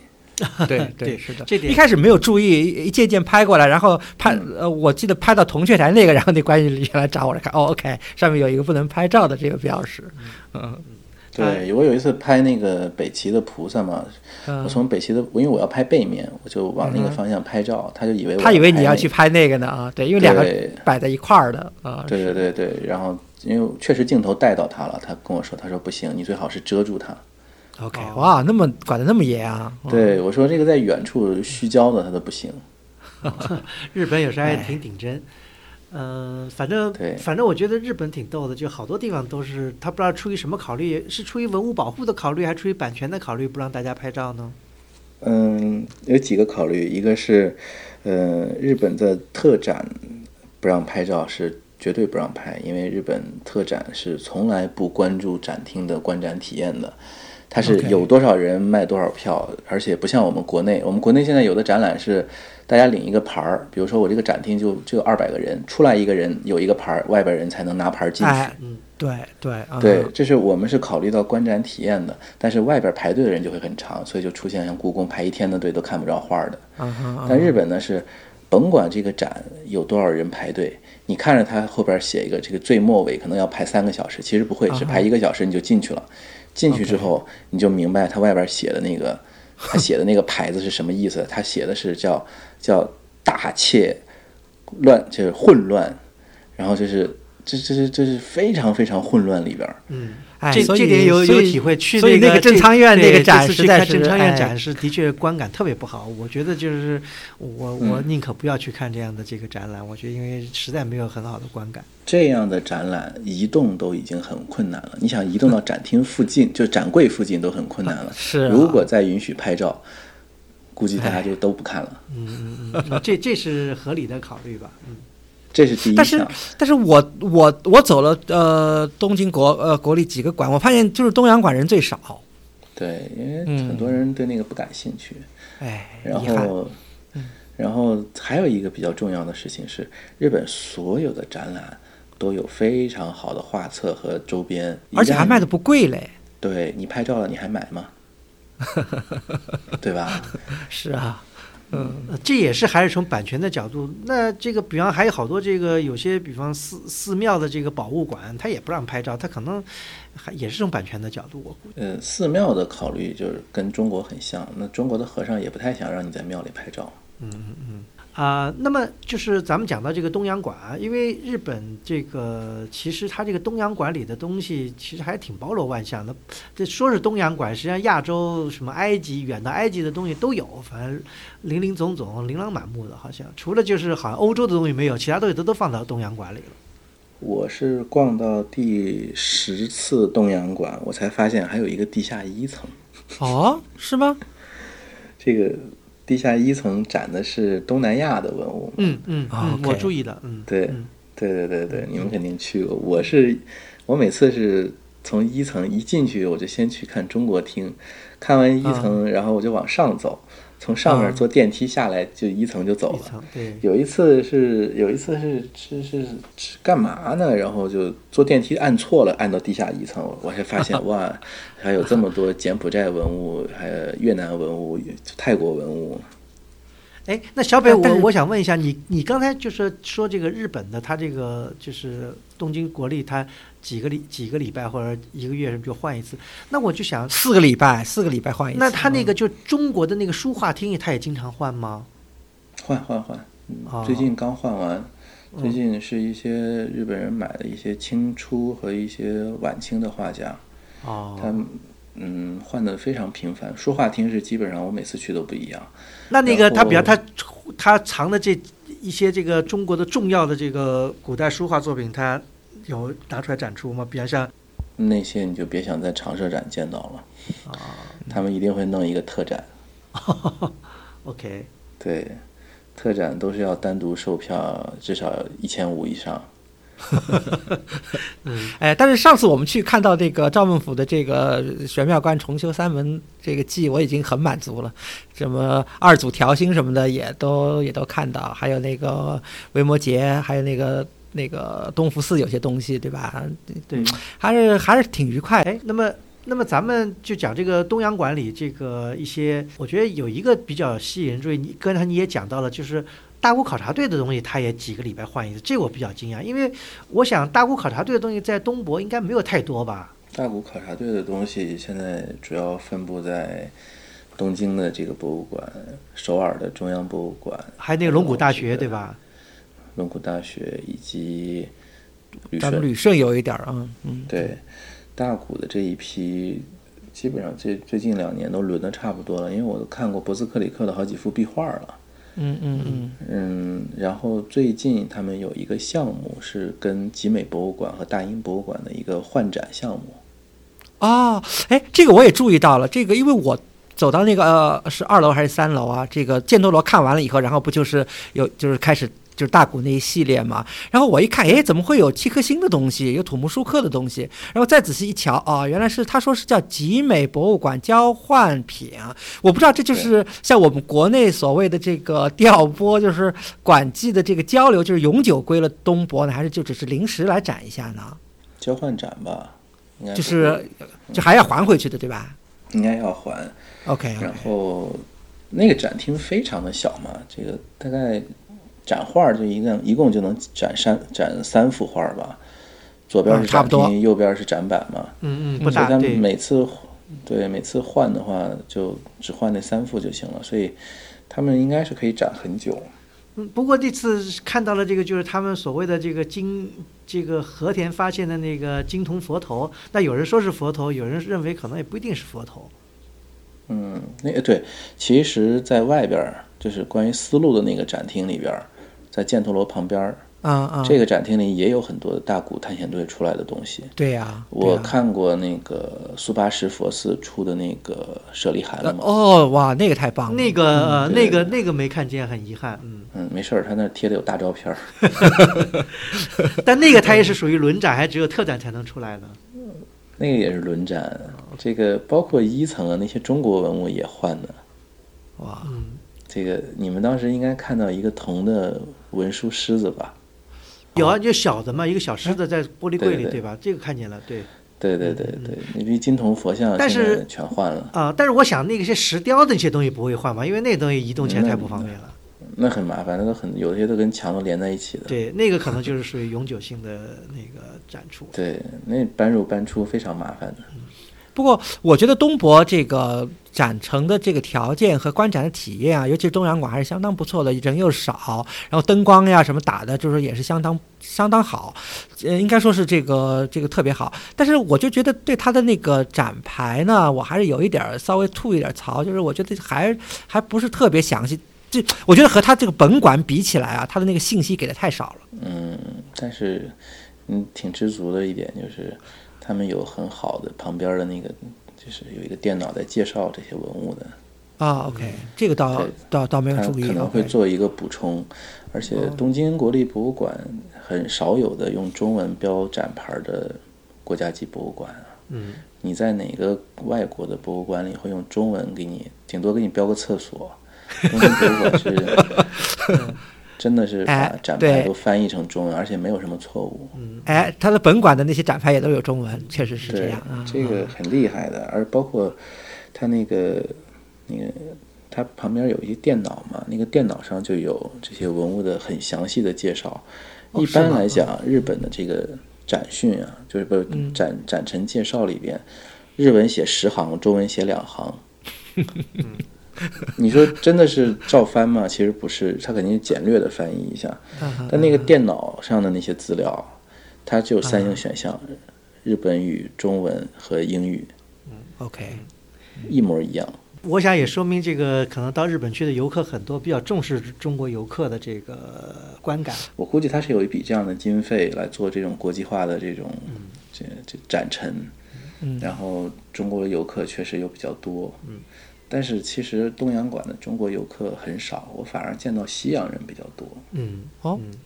那我们那个进入下面一个讨论的这个环节，就由于时间关系，我们这期节目到此结束。下面和小北的有关中日古代造像风格和技术的讨论，陆叔会员可以在会员群里找到下载收听的链接。我们欢迎您成为陆叔的会员，支持我们走得更远，读得更多。有关会员计划的详情，请访问陆叔八八点 com 斜杠 member。感谢您的收听，我们欢迎您的批评和反馈。你也可以通过陆叔的微信公众号和知乎专栏联系我们，也可以发邮件至陆叔八八八八 at outlook 点 com。会员计划之外，陆叔现在也提供会员通讯的单期购买，请访问陆叔知友微店进行选购。再次感谢您，我们下期再见。那我们那个进入下面一个讨论的这个环节，就说呃，咱们就是涉及到这小北你的这个专业啊，我们这个讨论一下这个就是这个日本跟这个中国的这个佛造像，就说因为我们那次也匆匆的看了一下日本的这个日本就是本馆的陈列的那些，其实其实本馆也遗憾，只有时间看一些这个呃比较重要还比较榆木的这个对对造像，啊。就是我我发觉，但我是外行啊，就是说，在东洋馆里面收藏的中国的造像，好像日本是没有收到任何的木雕有啊，有不在东洋馆里放着，啊，不在东洋馆里放中国的木雕啊。嗯，因为都是寺庙里的。比如说你去法隆寺哎，对的那个，这个我看见。我我我的意思就是东博里面没有展示这个中国，或者他没有收藏这个中国的这个中国的木雕。当时收到东博里的东西，也都是寺庙里边有些就这么说，寺庙无力保存的。中国能带到日本的都是很小很小的，嗯寺庙再穷，他也不会卖那个东西。嗯，就是我我的意思就是他在这个，因为在二上世纪二三十年代，就是说西方人到中国来狂搜这个中国的这个各种这个山西的这个木雕什么的，日本人倒没有、嗯没有跟着也搜一点这个，因为日本别的东西收的不少啊，什么字画呀、青铜器啊这些东西，日本人收的很多。但是日本收的高古，日本看不上一些对对，这也是我想说，我觉得日本人看不上。啊、看不上这个个西方人后的这个中国的艺术，可能不是，我觉得是，我觉得不能这么说。我觉得是艺术，是佛像。他们其实不太喜欢那种东西，包括今天的日本人对那些东西都不太感冒。他们还是觉得北朝到唐这段时间比较好。宋的很多东西，他们觉得就一般，这不是跟我们镰仓差不多吗？确实差不多。嗯，对，是的，哎，但是呃，我有个问题啊，就是当然也和这个材质有关系啊。相比如就是我我日本走了一圈，然后包括博物馆看，我很少看到有泥塑。日本泥塑的技法有啊，这个法隆寺，法隆寺的这个五重塔里有泥塑，对对，食堂里是有泥塑，嗯食堂里有一部分泥塑，东大寺的戒坛戒坛院，嗯、四天王是泥塑的，然后这个二月堂的那个密佛执金刚神也是泥塑的，那跟敦煌的很像。嗯日本泥塑的技法研究，就是我我我现在的研究室其实做的非常好。嗯，关于当时这个塑像的材料和工艺结构是非常原始的，就是日本人。嗯，就等于是我们在一个技术没有非常成熟的年代，把这个技术传给了日本人，然后他们发现这个技术并不适合保存，所以日本人在中古时期维修这些佛像的时候就发生了巨大的困难。啊，比如说法隆寺中门的那个，现在正在维修，中门有一对儿那个对，这个那个人王像，神王神人王像，对，嗯，这个人王像的年代，他们当时在修复的时候发现了有合同年间的神像，大概就是这个呃奈良时期的东西。然后呢，维修的时候发现这整个腿儿都是木头的。哦，后来这个他们推断呢是古代的时候这个腿就毁掉了，然后他们修的时候没办法用泥塑重新补回去，因为这个泥干了之后拿湿的接它接不上，你巴拉巴拉掉，它中间那个中间那一块儿它是没法接的特别好的，所以呢他们决定就是把这些断的部分就用木头重新雕了个下半身，跟上面的泥塑对上。嗯嗯，所以到今天，我们研究室也没有修过一尊这个，包括日本美术院也没有修过什么这个塑造像。塑造像就是就这么放着。嗯，你包括法罗斯那五重塔，其实风化的很严重的。嗯嗯嗯，我哎们，确实观感好像确实确实不太好，嗯，对塑就像看一些老照，片还挺好，但是你到现场去一看，那个感觉好像还是比较差，嗯。对，所以塑像其实风化起来你是没有办法，就跟砂岩一样。嗯砂岩它有很多地方，它温差大了以后，在雨季的时候进水到砂岩里边儿，然后又出不来水，那嗯，到了冬季再冻上，所以时间一长，它就酥掉了。对呀对呀，是，嗯，不知道你们有没有关注过现在大足的那个涅槃，就是宝顶宝宝顶山的那个涅槃像，现在非常恐怖。这你你上次不是看在一个群里发过照片吗？对对对对对，就是 整个人拿拿拿沙袋把脑袋拖上，脑袋整个都要掉下来了。对啊，我我当时看这照片还看的，觉得还是挺挺挺挺挺恐怖。哎那那个小北就是我想问一下，就刚才那个曲练讲，就是问到这个泥塑的问题，我还想问一下，就是说，好像在日本好像也没有这个实质的这个造像，是吧？它没有好石头啊是，是很多呀，但是嗯好像地那个满满地放的那些七子不都是石头的吗？他们他他他们他他除了做地藏像，也有很多石雕像，但是因为日本的那个石雕像没法做细，它那石头不哎好。，哦，对对，石质太粗，好像日本的石工真的很粗啊。这个你跟那个什么呀，那个呃庆州附近也是，啊庆庆州这个包括整个庆庆尚道都是产那种类似火山岩的东西。嗯所以这个东西不太好做细。像日本人这么喜欢抠的这种这种民族，这个材料很变态的。还有他他们有砂岩，有灰砂岩，有花岗岩。你看他们那个石碑啊，其实今天有工具之后，石碑可以磨得很细。古代不给你砂纸，不给你很好的各种呃磨刀石，你你怎么把这个东西弄好？你现在想一想，给你把你倒回三千年，让你磨一块玉能抛到那么光，嗯，但是你得找到。但是这个古古埃及，它那个法老的像都是拿花岗岩的。对啊，就是工工具好嘛，冶金工艺要好。日本这种东西，日本日本是很晚很晚才有铜器的。这个河铜这个年，是我们大和民族终于有了铜了，所以才叫河童元年。叫河童。他们他们发现了这个铜矿，然后以及从中国终于学来了这个冶冶铜技法，所以他们才能冶炼自己的。嗯嗯，哎，那这样说起来就是嗯，那这样说起来就是那日本那个精通佛像这这方面怎么样呢？这因为中国的好像佛像每个年代好像它的这个材质挺分明的，好像呃有些什么年代，我我想后来晚期的石质的造像就很少了啊，泥塑的比较多，可能也因为保存的原因，好像唐宋时期开始有木质的，这早再早的只有金铜的跟石质的。木质早期的有啊，北朝的木像木雕像有啊。嗯，你说你说中国有吗？中国有啊，在那个德国的亚洲艺术博物馆里有一尊，大概是隋代或者是北朝末期的十一面观音像。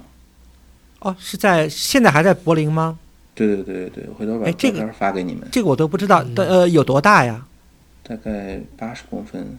有八十公分的，而且是十一面观音像。对，腿都残了，还有八十公分。哦。那呃呃，原来的出处有吗？我得查一下。OK OK。拍到过，我没有具体查过。我看的东西不像是从太西边的东，不像像新疆，不像新疆的东西，有可能是在东一点儿。嗯嗯嗯。但是就是呃，我我有个问题想问小北，因为小北我觉得日本人玩木雕真的是玩的很厉害。这个你现在在那儿还是就是主要以这个做木雕为主了？现在？对对对，要要学修木雕和做木雕。哇，我觉得这个这个太棒了，嗯，但是你觉得就是日本早期的这个木雕造像也是从中国传过去的吗？一定是啊，他嗯没有自己的技术。日本中国人来之前，日本人都在玩直轮呢。嗯嗯嗯嗯。那现那现在那现在日本保存的最比较完整的一些最年代最早的木雕像是什么时候啊？嗯，根据日本雕塑史，最早的木雕像应该是。木雕佛像的话，应该是法法起寺的有这个三尊，以及百济观音。啊，对，百济观音。然后，因为就是讲飞鸟时代的几尊木雕像，就是就是观音。那也是接近飞鸟晚期的了，就是大概相当于我们这个。没有没有没有，这是飞鸟中期，飞鸟晚期是白凤，飞鸟晚期是白凤期。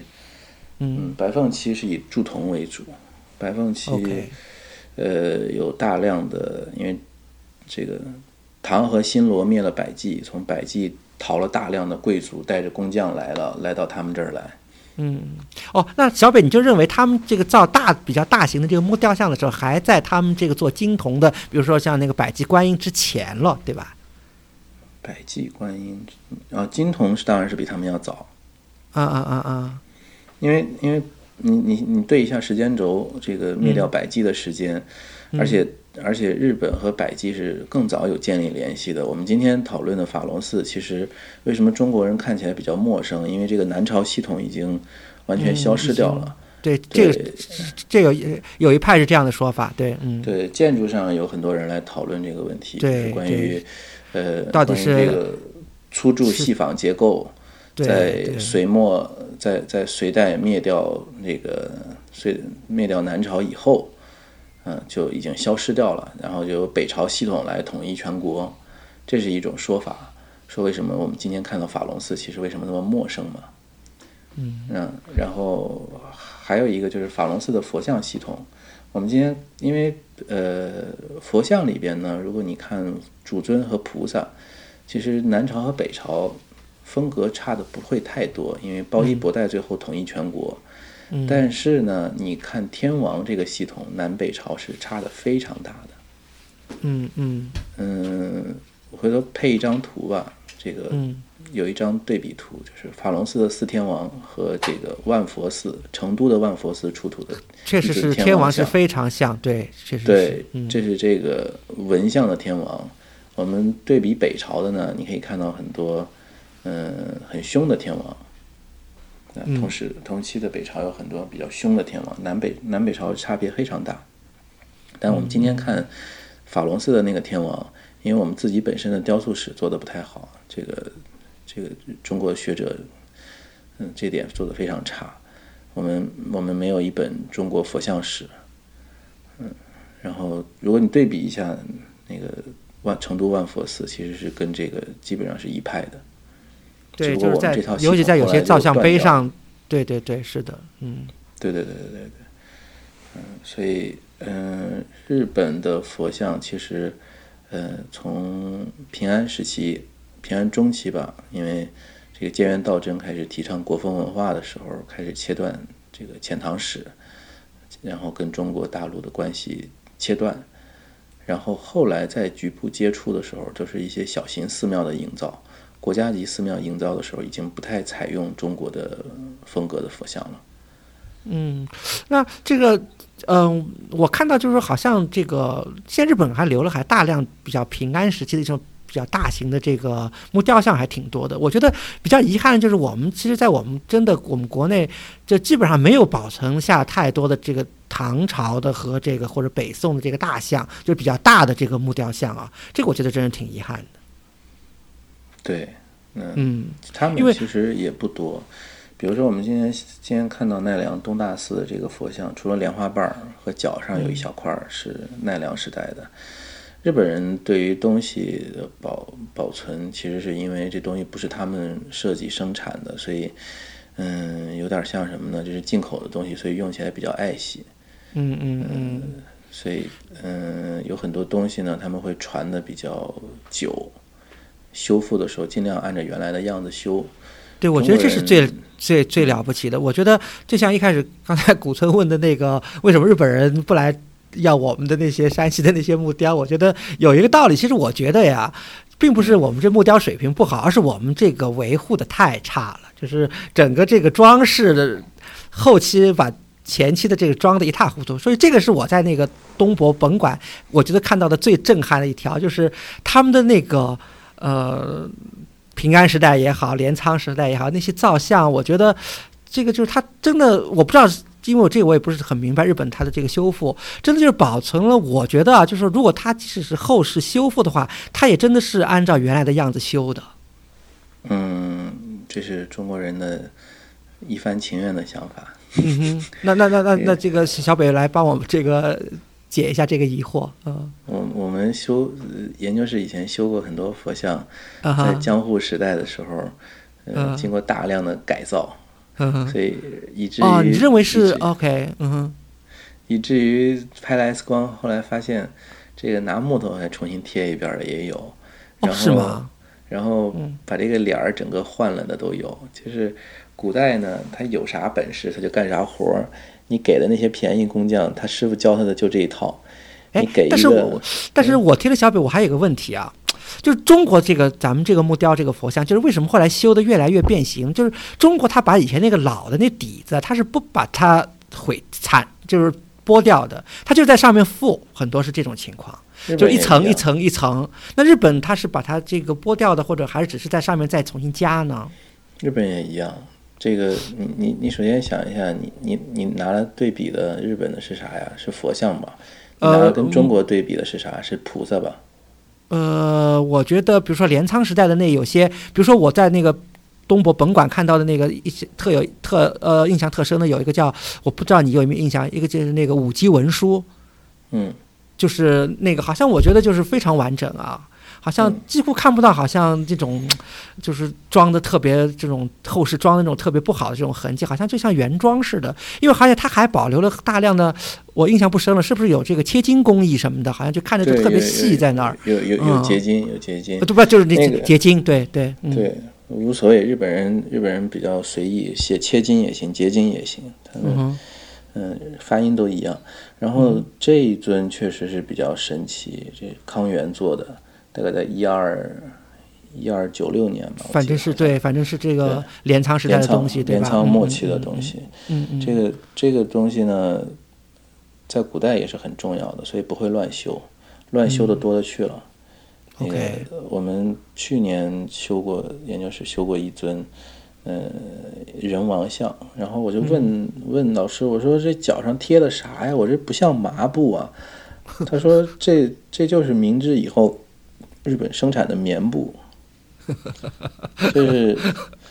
一般是要贴麻布的嘛，他们嗯就就直接贴棉布。然后这棉布麻布为什么比棉布好？因为麻它的纤维比较稀疏，我们用的那种麻呀，就是就可以透透光，你拿着基本上都能看见你人形儿的，就是它那个纤维的空隙比较大。然后你在贴的时候呢，这无论是胶还是漆，它能贴的比较紧实。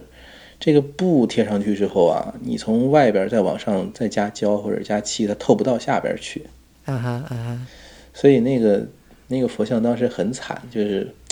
它放在那个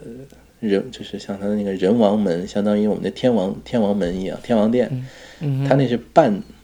半露出的，所以日晒呀、再加上雨淋啊啊什么的所以那上面那个棉布就一块一块的巴拉巴拉巴拉就掉。就就掉下来，OK，对，所以其实日本人修没有咱们想象中的那么好。那么神奇啊，OK，对，嗯胡闹的人多的是，只不过呢，古代但是不是因为他现在修的这些人的水平还比较高？可能和我们这个横向比较一些中国的那个例子，可能因为中国后来真的有的修的是太不像话了，其实。嗯不像话的，因为我们是中国人，中文的文献你能读的比较多，日本人也有很多乱修的，日本也有报道，所以嗯，我们这个专业怎么说呢？从建立以来七十多年吧，一共毕业了六十几个人，啊，七十多年只毕业六十几个人，对，所以所以你说真正专业的人有多少呢？日本有大量的都是师傅带徒弟，然后就不是特别专业的修，包括最早他们日本美术院修的那一批，就我们刚刚提到的东大寺的二月堂这里边，也是被他们这些同行诟病的一件事儿，就是他们修的时候，首先记录做得非常差，再加上修复的时候用一些嗯比较超前的概念，比如说会做一些比较大胆的复原，因为日本做这种事情，嗯，应该是被全世界做遗产保护的人所不能接受的事情，就是在遗产地的上面正上方重建建筑，嗯，对吧？你们、嗯我们看到对的这个兴福寺中经堂的重建，对，它是先做考古发掘，直接就在柱础上把柱子剁上了。嗯对你不像他那个，呃，他兴福寺的那个国国宝馆，你们去过哈？去了啊，对啊，就在国。宝馆嗯，国宝馆是一个混凝土的建筑，但是国宝馆的正下方是食堂，食堂的遗址所以它是把这个混凝土做了一个隔空，然后就是你还能看见下面的住处，嗯但是正常游客是看不见。你你他们他们如果做调查，可以从旁边进去，看到这个架空的混凝土上面。其实兴福寺，你想想，完全没有必要在那个正上方建。其实这个真是理念不同啊！我我当时想的可能就是，我觉得日本人对自己的传统技术特别自信，他才敢这么建。一般来说是不应该这么搞的，对吧这是这是宗教情绪问题。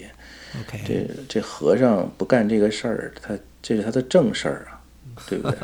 哎，小北，那这有和尚来我，我我嗯这这叫我想请教一个问题，嗯就是那个你你们这个做不做这个？因为我看日本那个家住的这样的佛像也挺多的，就是七，呃对，这个你们你们这个也是，做啊做做做，嗯现在正在正在正在正在弄这个东西。嗯，因为中国好像这个家住这个到了到了好像明以后就非常少了。有人说这个呃是那个洛阳那白马寺，就是还有一些就白马寺，就是说从故宫那个大佛堂去那些那些什么是家住的吗？家住的，呃，那那个应该是按照记载，应该是那十八罗，十十六罗汉十八罗汉是？罗汉，对，对，嗯那个说是家住，家住在文古代文献里提到了一个重要的事情，就是它轻，但是除了《济公传》里边儿，我听过这个扛韦陀，我没听过什么一天到晚扛着这个罗汉出去玩儿的。所以你你要求他轻是干嘛呢？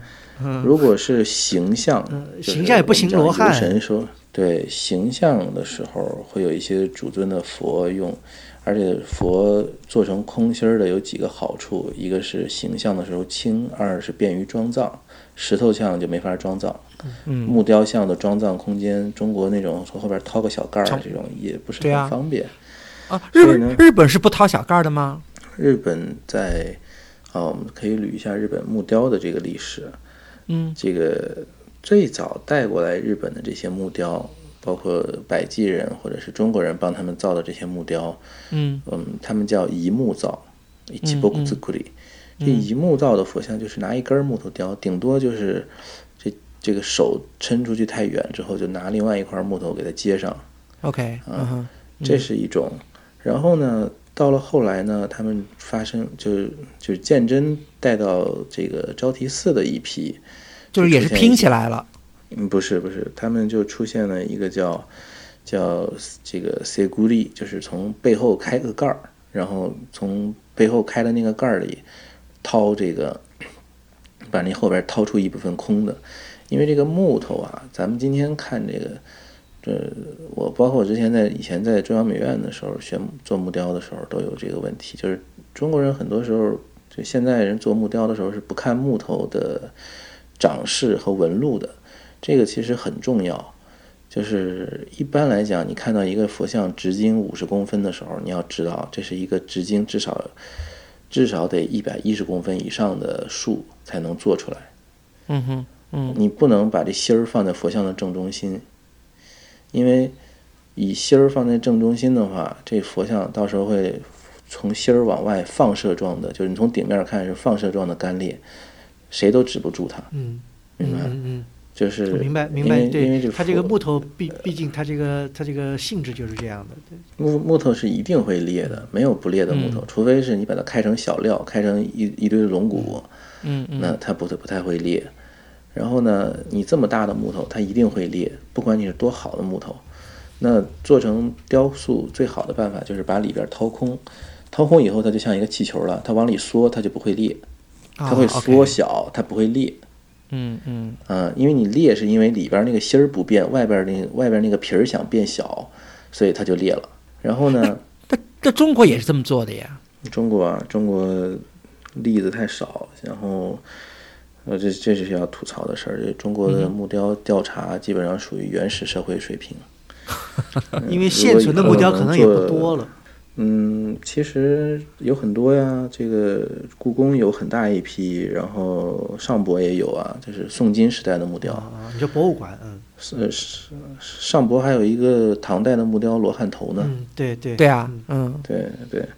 这是这是国内这个调查基本上属于零起步，所以说如果以后回去可以找一这样的工作，我想第一个就是做 做这个关于呃佛像的这个构造调查，因为这个很简单的，这拍 X 光就能搞定它的这个这个构造调查的，嗯。因为基本上没有做过，然后。日本的这个佛像从后来发，嗯，这个我们刚刚说的招提寺有一部分佛像是开始做这个这个后背开的 s e g u r i 然后呃再往后发展，就到了平安初期的时候，他们就开始出现了这个把这佛像从顶儿上给它劈开，劈成两半儿，就是做到一半儿的时候把它劈开，劈成两半儿以后呢，把中间掏空，掏空之后再把两半儿合上，这是一种技法。然后再到了后来，我们知道了平等院凤凰堂，它就出现了一种新的技法，叫继木造。这继木造呢，就是因为他到了那个时候啊，平就平安晚期的时候，他已经没有大料了。为了做大象呢，用这么大的料，一个是浪费，二呢就是它一定会裂，所以他们就把佛像的身体用两块大木头拼上，中间掏空，脑袋用一块把它插上。然后腿部再用一块横料，就是身体是竖料，腿是横料，再把它拼上。所以那个，如果您网上可以找到这个关于平等院凤凰堂的这个阿弥陀像，它是一堆的木头拼起来的。它有什么好处呢？一个是省木头，二呢，这个拼完了以后啊，雕大型的时候，就是进行细部加工的时候啊，是把它拆开加工的，省工啊时非常像我们的像我们的斗拱啊。你看我们的斗拱，我们可以发到三个线，三个线加工来了之后，只要是按图做的，那一起组装非常省时间。哎，这个倒是挺挺比较比较比较有意思，因为我们现在留存的这个木雕里，这个大象基本上是看不到了，所以还真没见见过我们现在好像存的有有这样雕的。嗯，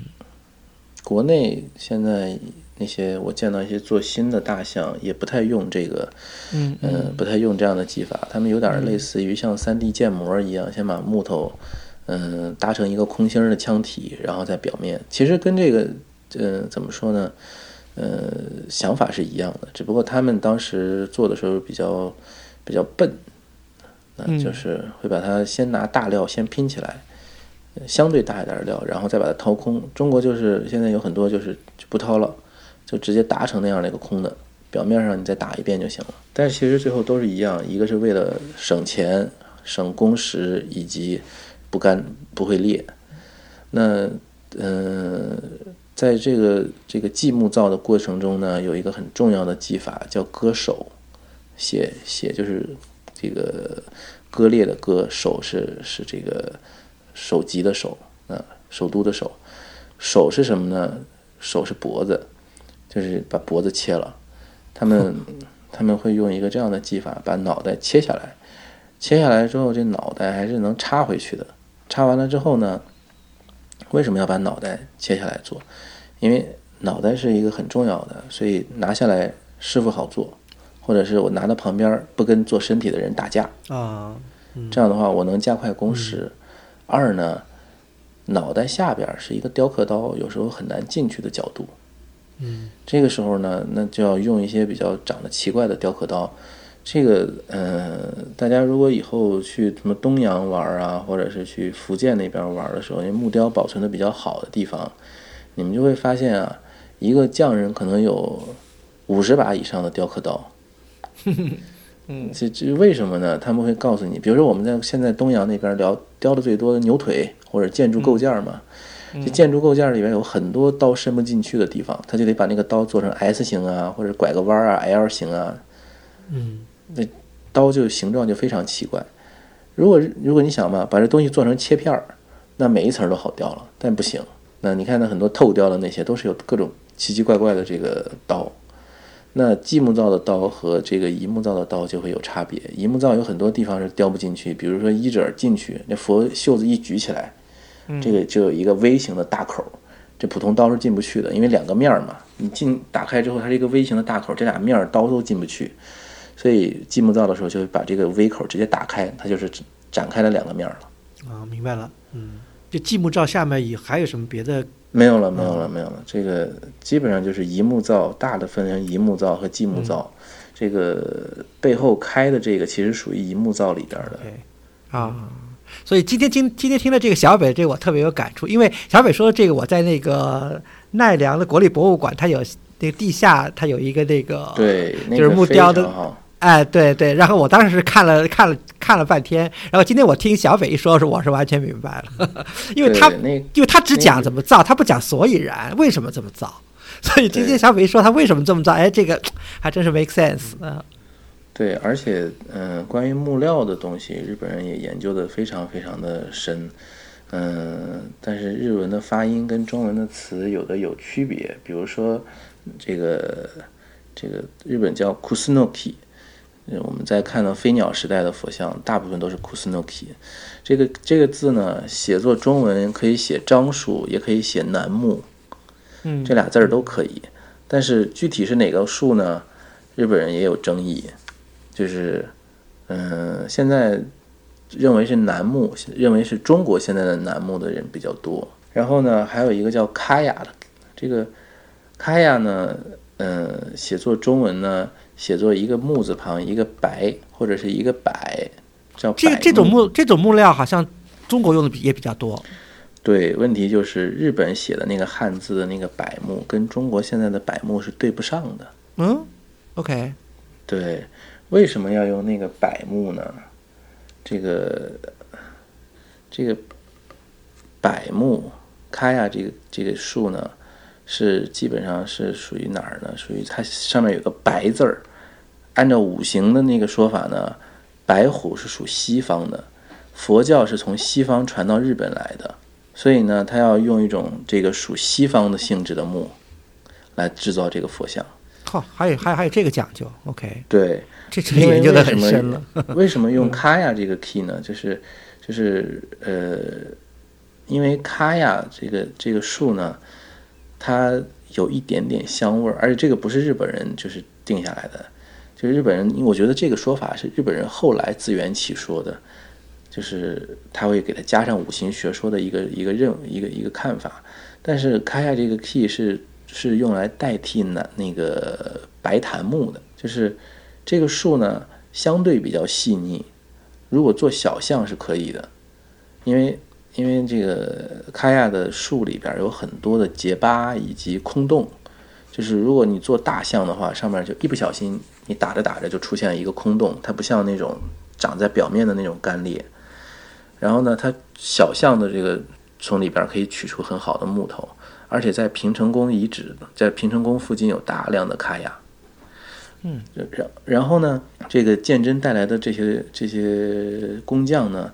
就发现附近有这样的木，然后他们就砍下来用，因为他们雕了一下，觉得硬度合适，细腻程度也合适。因为有的树是没法雕，比如说杉木是从来没有人拿来做那个做佛像的。嗯，这个因为杉木里边的木茎啊，白色地方特别软，深深棕色的地方特别硬。就你你雕的时候，你感觉你的雕刻刀在下楼梯，噔噔噔噔噔噔噔。然后呢，嗯，看一下这个 key，它的上它有一点点香味，他们认为可以拿来代替白檀木，因为日本是没有白檀木的。这个日本有一个很重要的东西啊，就是刚才你们聊到，就是关于日本收藏的中国佛像。日本现在收藏的重要的中国佛像呢，有几大类别，一个是檀像，檀像呢就是呃遣唐使还有遣唐僧带回来的这抱回来的那些，嗯哼哼，这檀像也不是中国产的原材料，可能是中国加工，还有一些有可能甚至都不是中国原产的。就比如说我们刚刚聊到的这个法隆寺的法隆寺的九面观音，嗯这九面观音呢就是一个白檀木的像，长做的非常美。嗯，然后高野山也藏了大量的那个这这小佛龛儿，俩门儿一打开了那个小佛龛儿，你们见过哈？对呀、对呀、嗯对，这些都属于檀像类别。檀像首先比较小，二是白檀木做的，做的非常精致。然后呢，呃，这个卡亚的这个这个木头就是用来代替代替这个那个那个什么，代替这个白檀木，因为日本是不产，中国也不产。嗯嗯嗯，然后还有一部分中国的雕塑呢，是中国的佛像，呃，比较重要的一件是东寺藏的一件这个兜跋毗沙门天。嗯、如果大家呃关注这个关于毗沙门天的这个信仰的话，可能会读过一些，比如像冈田健日本的那个冈田健写的关于四川地区的多巴毗沙门天跟这个日本的这个多巴毗沙门天的研究。这个佛像相传是空海从中国带回来以后呢，就放在了这个罗城门的城楼上，就是京都的南大门上。因为这罗城门离着离着那个空海的这个教王护国寺大概走路就五分钟吧，一直放在那个城门楼上。到了近世近代，可能到了很晚吧，可能到江户前士丁时代吧，还是，然后这个罗城门有一次大火，然后他们就把这个像抢下来之后呢，就一直放在东寺的讲堂里边。后来东寺就把它放到了这个宝物馆里。这一尊像非常非常的好，就是比我们今天在国内看到的这些四川的多巴毗沙门天的造型要好非常多。嗯嗯，这个回头把照片发给你们。你不知道你们去东寺的博物馆对，看了看了看到了，对，嗯，对对对对对对，这这一尊太牛了，这个，就是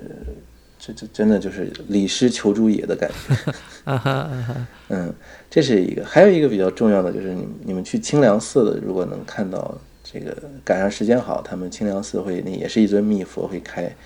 就是清凉寺的这个释迦如来像。叫清凉寺式，在日本大概全日本的寺庙仿制这一尊像大概有一百多尊。嚯，嗯嗯，所以就是它的中国原型就叫旃檀像，啊，大家都很应该都听过这个。旃檀像也是一尊檀木像，后来故宫里边也有好几尊，呃号称是这个从从西域带回来的。嗯，然后这一尊呢，嗯，是北宋的这这个宁波制作的。然后他们当时在这一尊打开以后，发现了有大量的北宋的呃装佛教佛教版画，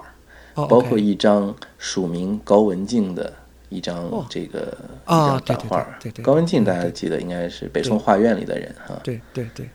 对，这个这这个还特别有名气，对，小北一提对。就就想起来了，嗯，而且他还出土了这个布制的内脏，呃，心啊、胃啊、肠子啊都有，用布缝出来的。有意思，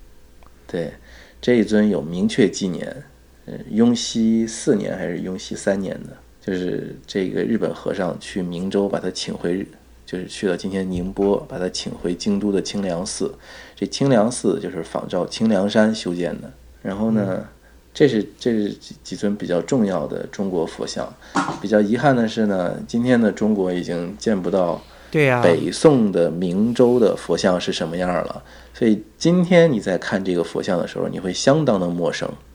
OK，那所以我现在听小北这么一说，我觉得真正靠谱的北宋的木雕也真是不多，嗯，南方的更少，对吧？嗯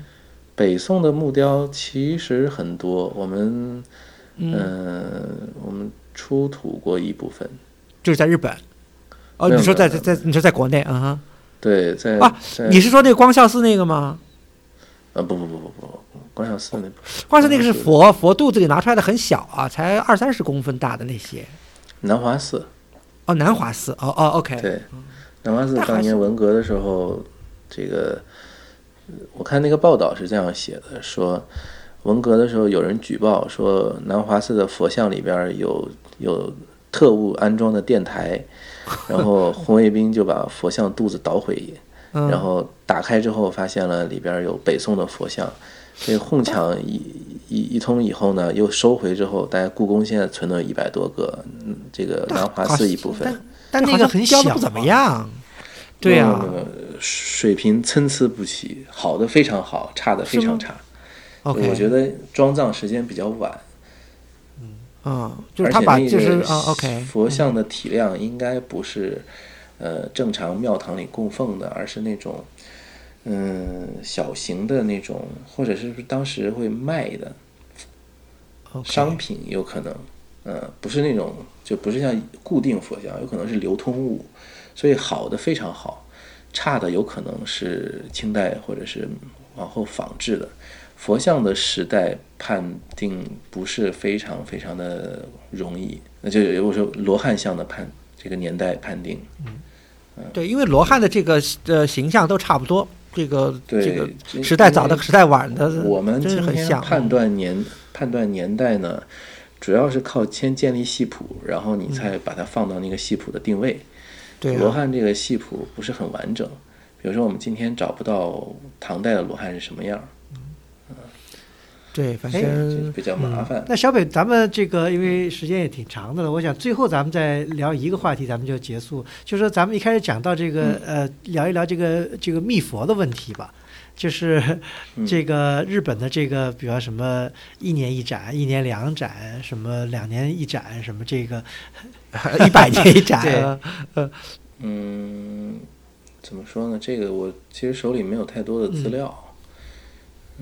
因为因为关于密佛呢，有很多出版物，就是类似那种旅游攻略一样，大家来日本之后随便去个书店，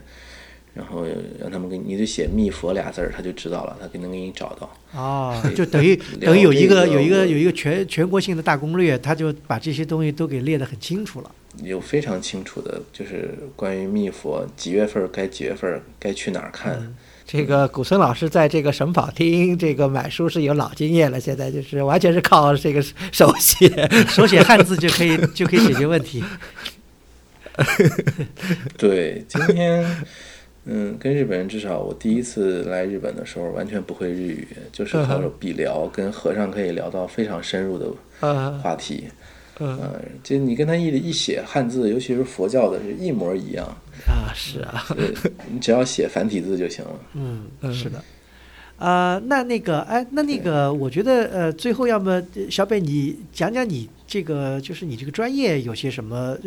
呃，有些什么特点，或者，呃，跟我们稍微聊一下。比方说，你说这个你们这个专业六七十多年才毕业了六十多个人，那岂不是你们专业一年就招一两个人？嗯，近些年稍微能多点儿，能招俩了。有些年是不招生，哦，是吗？哦，或者是没有人考。啊？嗯，这个那那个怎么说呢，呃那他这个，日本人你说，嗯，你说那你说，日本人学这个专业兴趣不是很大，因为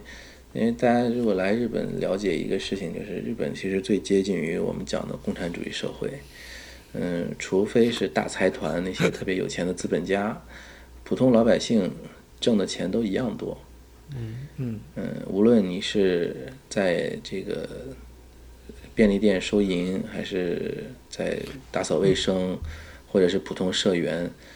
呃，时薪大概都是人民币六十块钱到七十五块钱之间，不会差太多。啊，那呃，公司的那种会社员，比如说在什么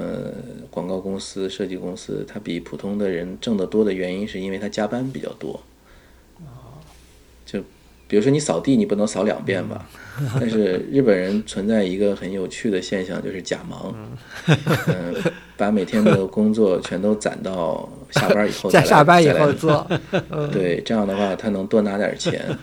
嗯，因为经济确实比较糟糕嘛，你再跳槽也不太可能，所以哎。能最大限度的挣钱。哎，那小北，你这个专业，呃，就是以前有中国人学吗？有一个现在在故宫了，哦，OK，对，然后呃，我们这个专业正，如果在日本的话，其实日本人也不太能找到所谓的好工作，那挣钱多的工作，因为干什么都一样嘛。哦，OK，嗯对，然后又比较辛苦，所以学文化财保护的人并不是很多。你这个专业就叫文化财保护嗯，叫文化财保存学专攻雕刻。，OK，OK 啊，那就是言下之意，就是说文化财保护学专攻雕刻，还有专攻别的喽。对，下设雕刻、日本画，然后保存科学、工艺、建造物。啊，哦，还有建造物 OK，OK，对，但建造物不太是做真正的修复，而是做设计规划。规划设计规划的也没什么，也没什么设计的。他们有专门的，就是嗯，日本有一个其实专门真正在修咱们熟知的一些文物的一个机构，就是日本美术院的国宝研究所，就是我们刚刚提到的冈仓天心建立的那个地方。嗯他们有非常严谨的计划来轮着修日本的这些这些文化财。啊所以基本上轮不着这个普通的人来修。，OK，啊，但是日本有一个比较，嗯、跟中国不太一样的现象，就是，嗯、我们基本上没有民间收藏。就是日本有很多那些比较古老的佛像，虽然不是任何级别的文物，但它的时代比较早，然后，嗯、审美价值会比较高。比如说我们说到一些个人寄托的一些镰仓时代的、平安时代的佛像，奈良时代不太可能哈。我们现在就在修一尊这个平安时代的这个狮子，哇，这个真是在中国都是不可想象的事情。对，这个是一个普通的私人给我们寄托的。那你说这是嗯这是收藏家吗？还是就是说他是一一个用用就是一般的，就是就自己家里藏的了。是实用器藏家啊，藏家，藏家这个因为藏家不知道它的出处，比如说我们想知道它是哪个神社里流出来的，然后调查不到，藏家也不是很配合。嗯嗯，所以嗯，我们这一部分东西其实，嗯，在文革中应该被毁的比较严重吧，就是未登录文化财。我们呃，一方面在声讨文革，呃，毁了很多的东西，但是其实从来没有一个人来反思过文革到底毁了多少东西。我我在网上看过一些网友写的说，哎呀砸了孔庙，然后孔庙是砸了什么什么东西，但都是。呃，怎么说呢？因为没有做特别特别严谨的这种统计，没有就国家级的这种统计，我们这次浩劫中到底损失了多少东西？这可能永远就是一笔我们看到永远就是一笔糊涂账。嗯，我们今天大家一提就说，哎呀，文革中就毁了甘丹寺，是，嗯，就是就说这一个。但是你说其他的寺庙到底毁掉了多少？比如说，呃，寺庙的金床被砸掉的，这算不算？寺庙原来收藏的这些藏账本啊、佛画啊，包括佛经啊，这些算不算？因为，嗯，口述史这批人死了以后，这个东西真的就一笔烂账了，再也找不着了。这个你讲到这个问题啊，其实，在民国时期，呃，北平市政府对北平城里的这个寺院做过一个像你这样的调查。呃，有人出过书，就是调查每个佛寺里面有几个佛龛，有几本什么几个挂幡，有什么铜香炉，有什么呃，做过类似的。我只看到是北平在三十年代时候做过这样的调查，但全国范围内那就对比吧，那就对比嘛，拿北平的账，那拿拿民国的账对对对这个这个北京文政委的账，这个 这个就是这个就是就是就是我觉得这个。呃，既不能为也不想为的一个事情了。嗯，我们嗯，比如说嗯，文化文化叫文物保护单位，我们说有没有遭到破坏，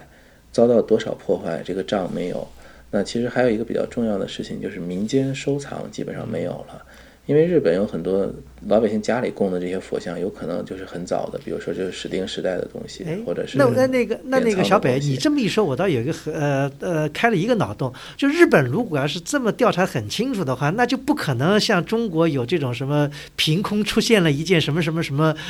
一件大 象的事情，就就就不可能了。那除非你是伪造的，因为从来没有记录过，你不可能说凭空有这么一件东西出来，对不对？日本真的是凭空出来过很多东西，是吗？因为，嗯，我昨天刚好看到了一篇这样的报道，就是昭和年间的几大发现，嗯，发现了几批几个纪年比较早的佛像。那因为这些佛像在日本的寺庙里被当成密佛，一直是在这个橱子里边放着，从来不打开。然后后来被一些美术史家发现了，然后重新又写入美术史。这个这个也就呃，这个日本的这个寺日本寺院的确有时候是像一个宝藏似的，还有这个 深不可测啊，就是这四个四个字的感觉。哎，这个所以真是没法比，怎么办呢？大的寺庙现在呃是有比较详细的那个注录，我嗯有时候看到这个东西的时候，其实还挺心寒的。就是中国到现在，比如说。嗯，你说敦煌的人苦不苦嘛？敦煌到现在这么多代人了，连一本像样的考古发掘报告都没有。云冈石窟最全的，居然也是日本人这长光敏雄做的。但是现在他们也搜扣的也出了一个新的啦，这个对。我我们现在出的那本相相比较这个考古发掘报告更像一本。画册，对呀，是啊，对，确确实就是其实就是这个从科学学科，就是说从理论性的角度或者学科的角度还是不够，它只是满足了一个视觉上的一个一个需要吧，我觉得是这样。那这个非常希望这个非常希望小北你学成了以后能够能够能够给我们这个文文保事业能够带来一个很大的一个推动，才才有价值。对，我是觉得如果一个是能。这对文物做一些基础的科学调查。我们现在聊到这个塑像的时候，都是一些非常浅显的，或者是你看到国内一些仿制塑像，就是在仿制外皮儿。而像干像这个日本做这些塑像的时候，他要去了解这个心木的构造，其实真的是日本人修文物的这一点跟欧美人不太一样。比如说欧美里边，欧美的博物馆也有日本的这些塑像。但是欧美人不会把它解体，日本人一定会解体。包括日本画，日本人修复跟欧美人修复也不太一样。就是解体修复的时候，除了修复文物本身，还有一个重要任务是了解这个文物。嗯，就是它的构造是什么样的。因为上一次我们之前拆了一个平安时代的一个佛的呃里边儿，然后呢发现了一个非常好玩的一个一个构造，其实是柱子里边儿会用的，就如果它接柱子啊，或者是接一些纵向承重构件的时候会有的一种，就是它有它有一个方榫，然后呢在方榫的上面开一个口，再打入一个楔子，然后呢这个楔子的长度大概可能就两三公分长，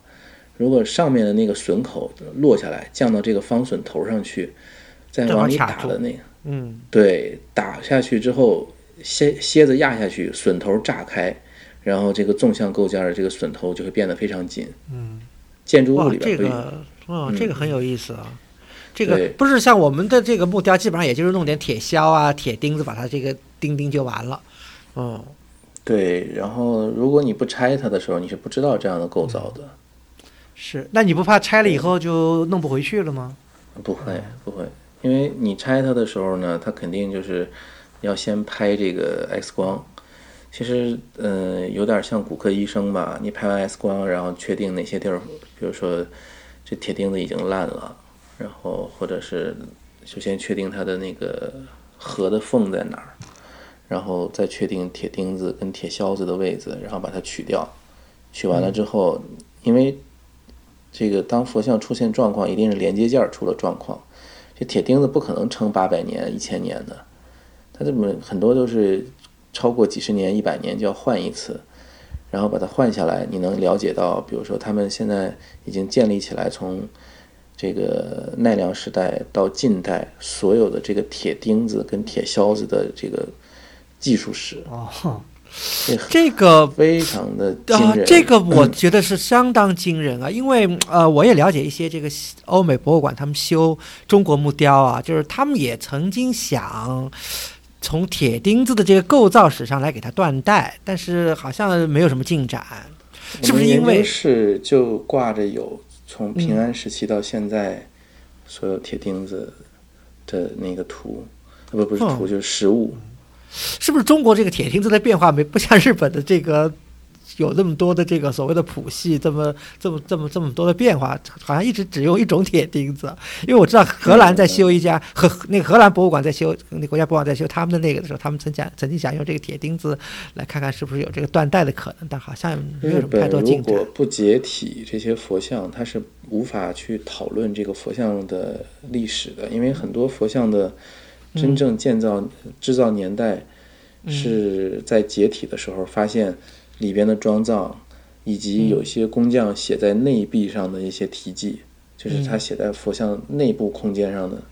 就是还还不是那板上的。如果你不，他是写他怎么他是他是做的时候写的，因为做好以后就写不进去了。对啊，他，嗯，对啊，他他合上之前写上的，写在内壁上。就就有可能就是他为了当时装之前，他可能做一个记录什么的。但是你如果不拆开是看不见的。嗯，对，这个确实是这样。因为呃，我我我手里有很多昭和初期的日本佛像史，然后我在入学考试的时候又考过一本这个，然后你就发现昭和初的那一本就非常薄，然后很多佛像比较确切的年代的那些佛像都没有写，都是后来维修的时候发现的。OK OK。哎，我觉得，我觉得小北在日本学这个真是大有可，因为日本的这个木雕实在是太多了，这个这个例子又多，然后这个活儿又多，真的是可以这个大有可为啊！你像在中国，在欧美哪有那么多的这个早期的木雕造下 给你上手？所以希望这个小北能小北能够这个尽快学成回国，这个也替我们那个出把子力。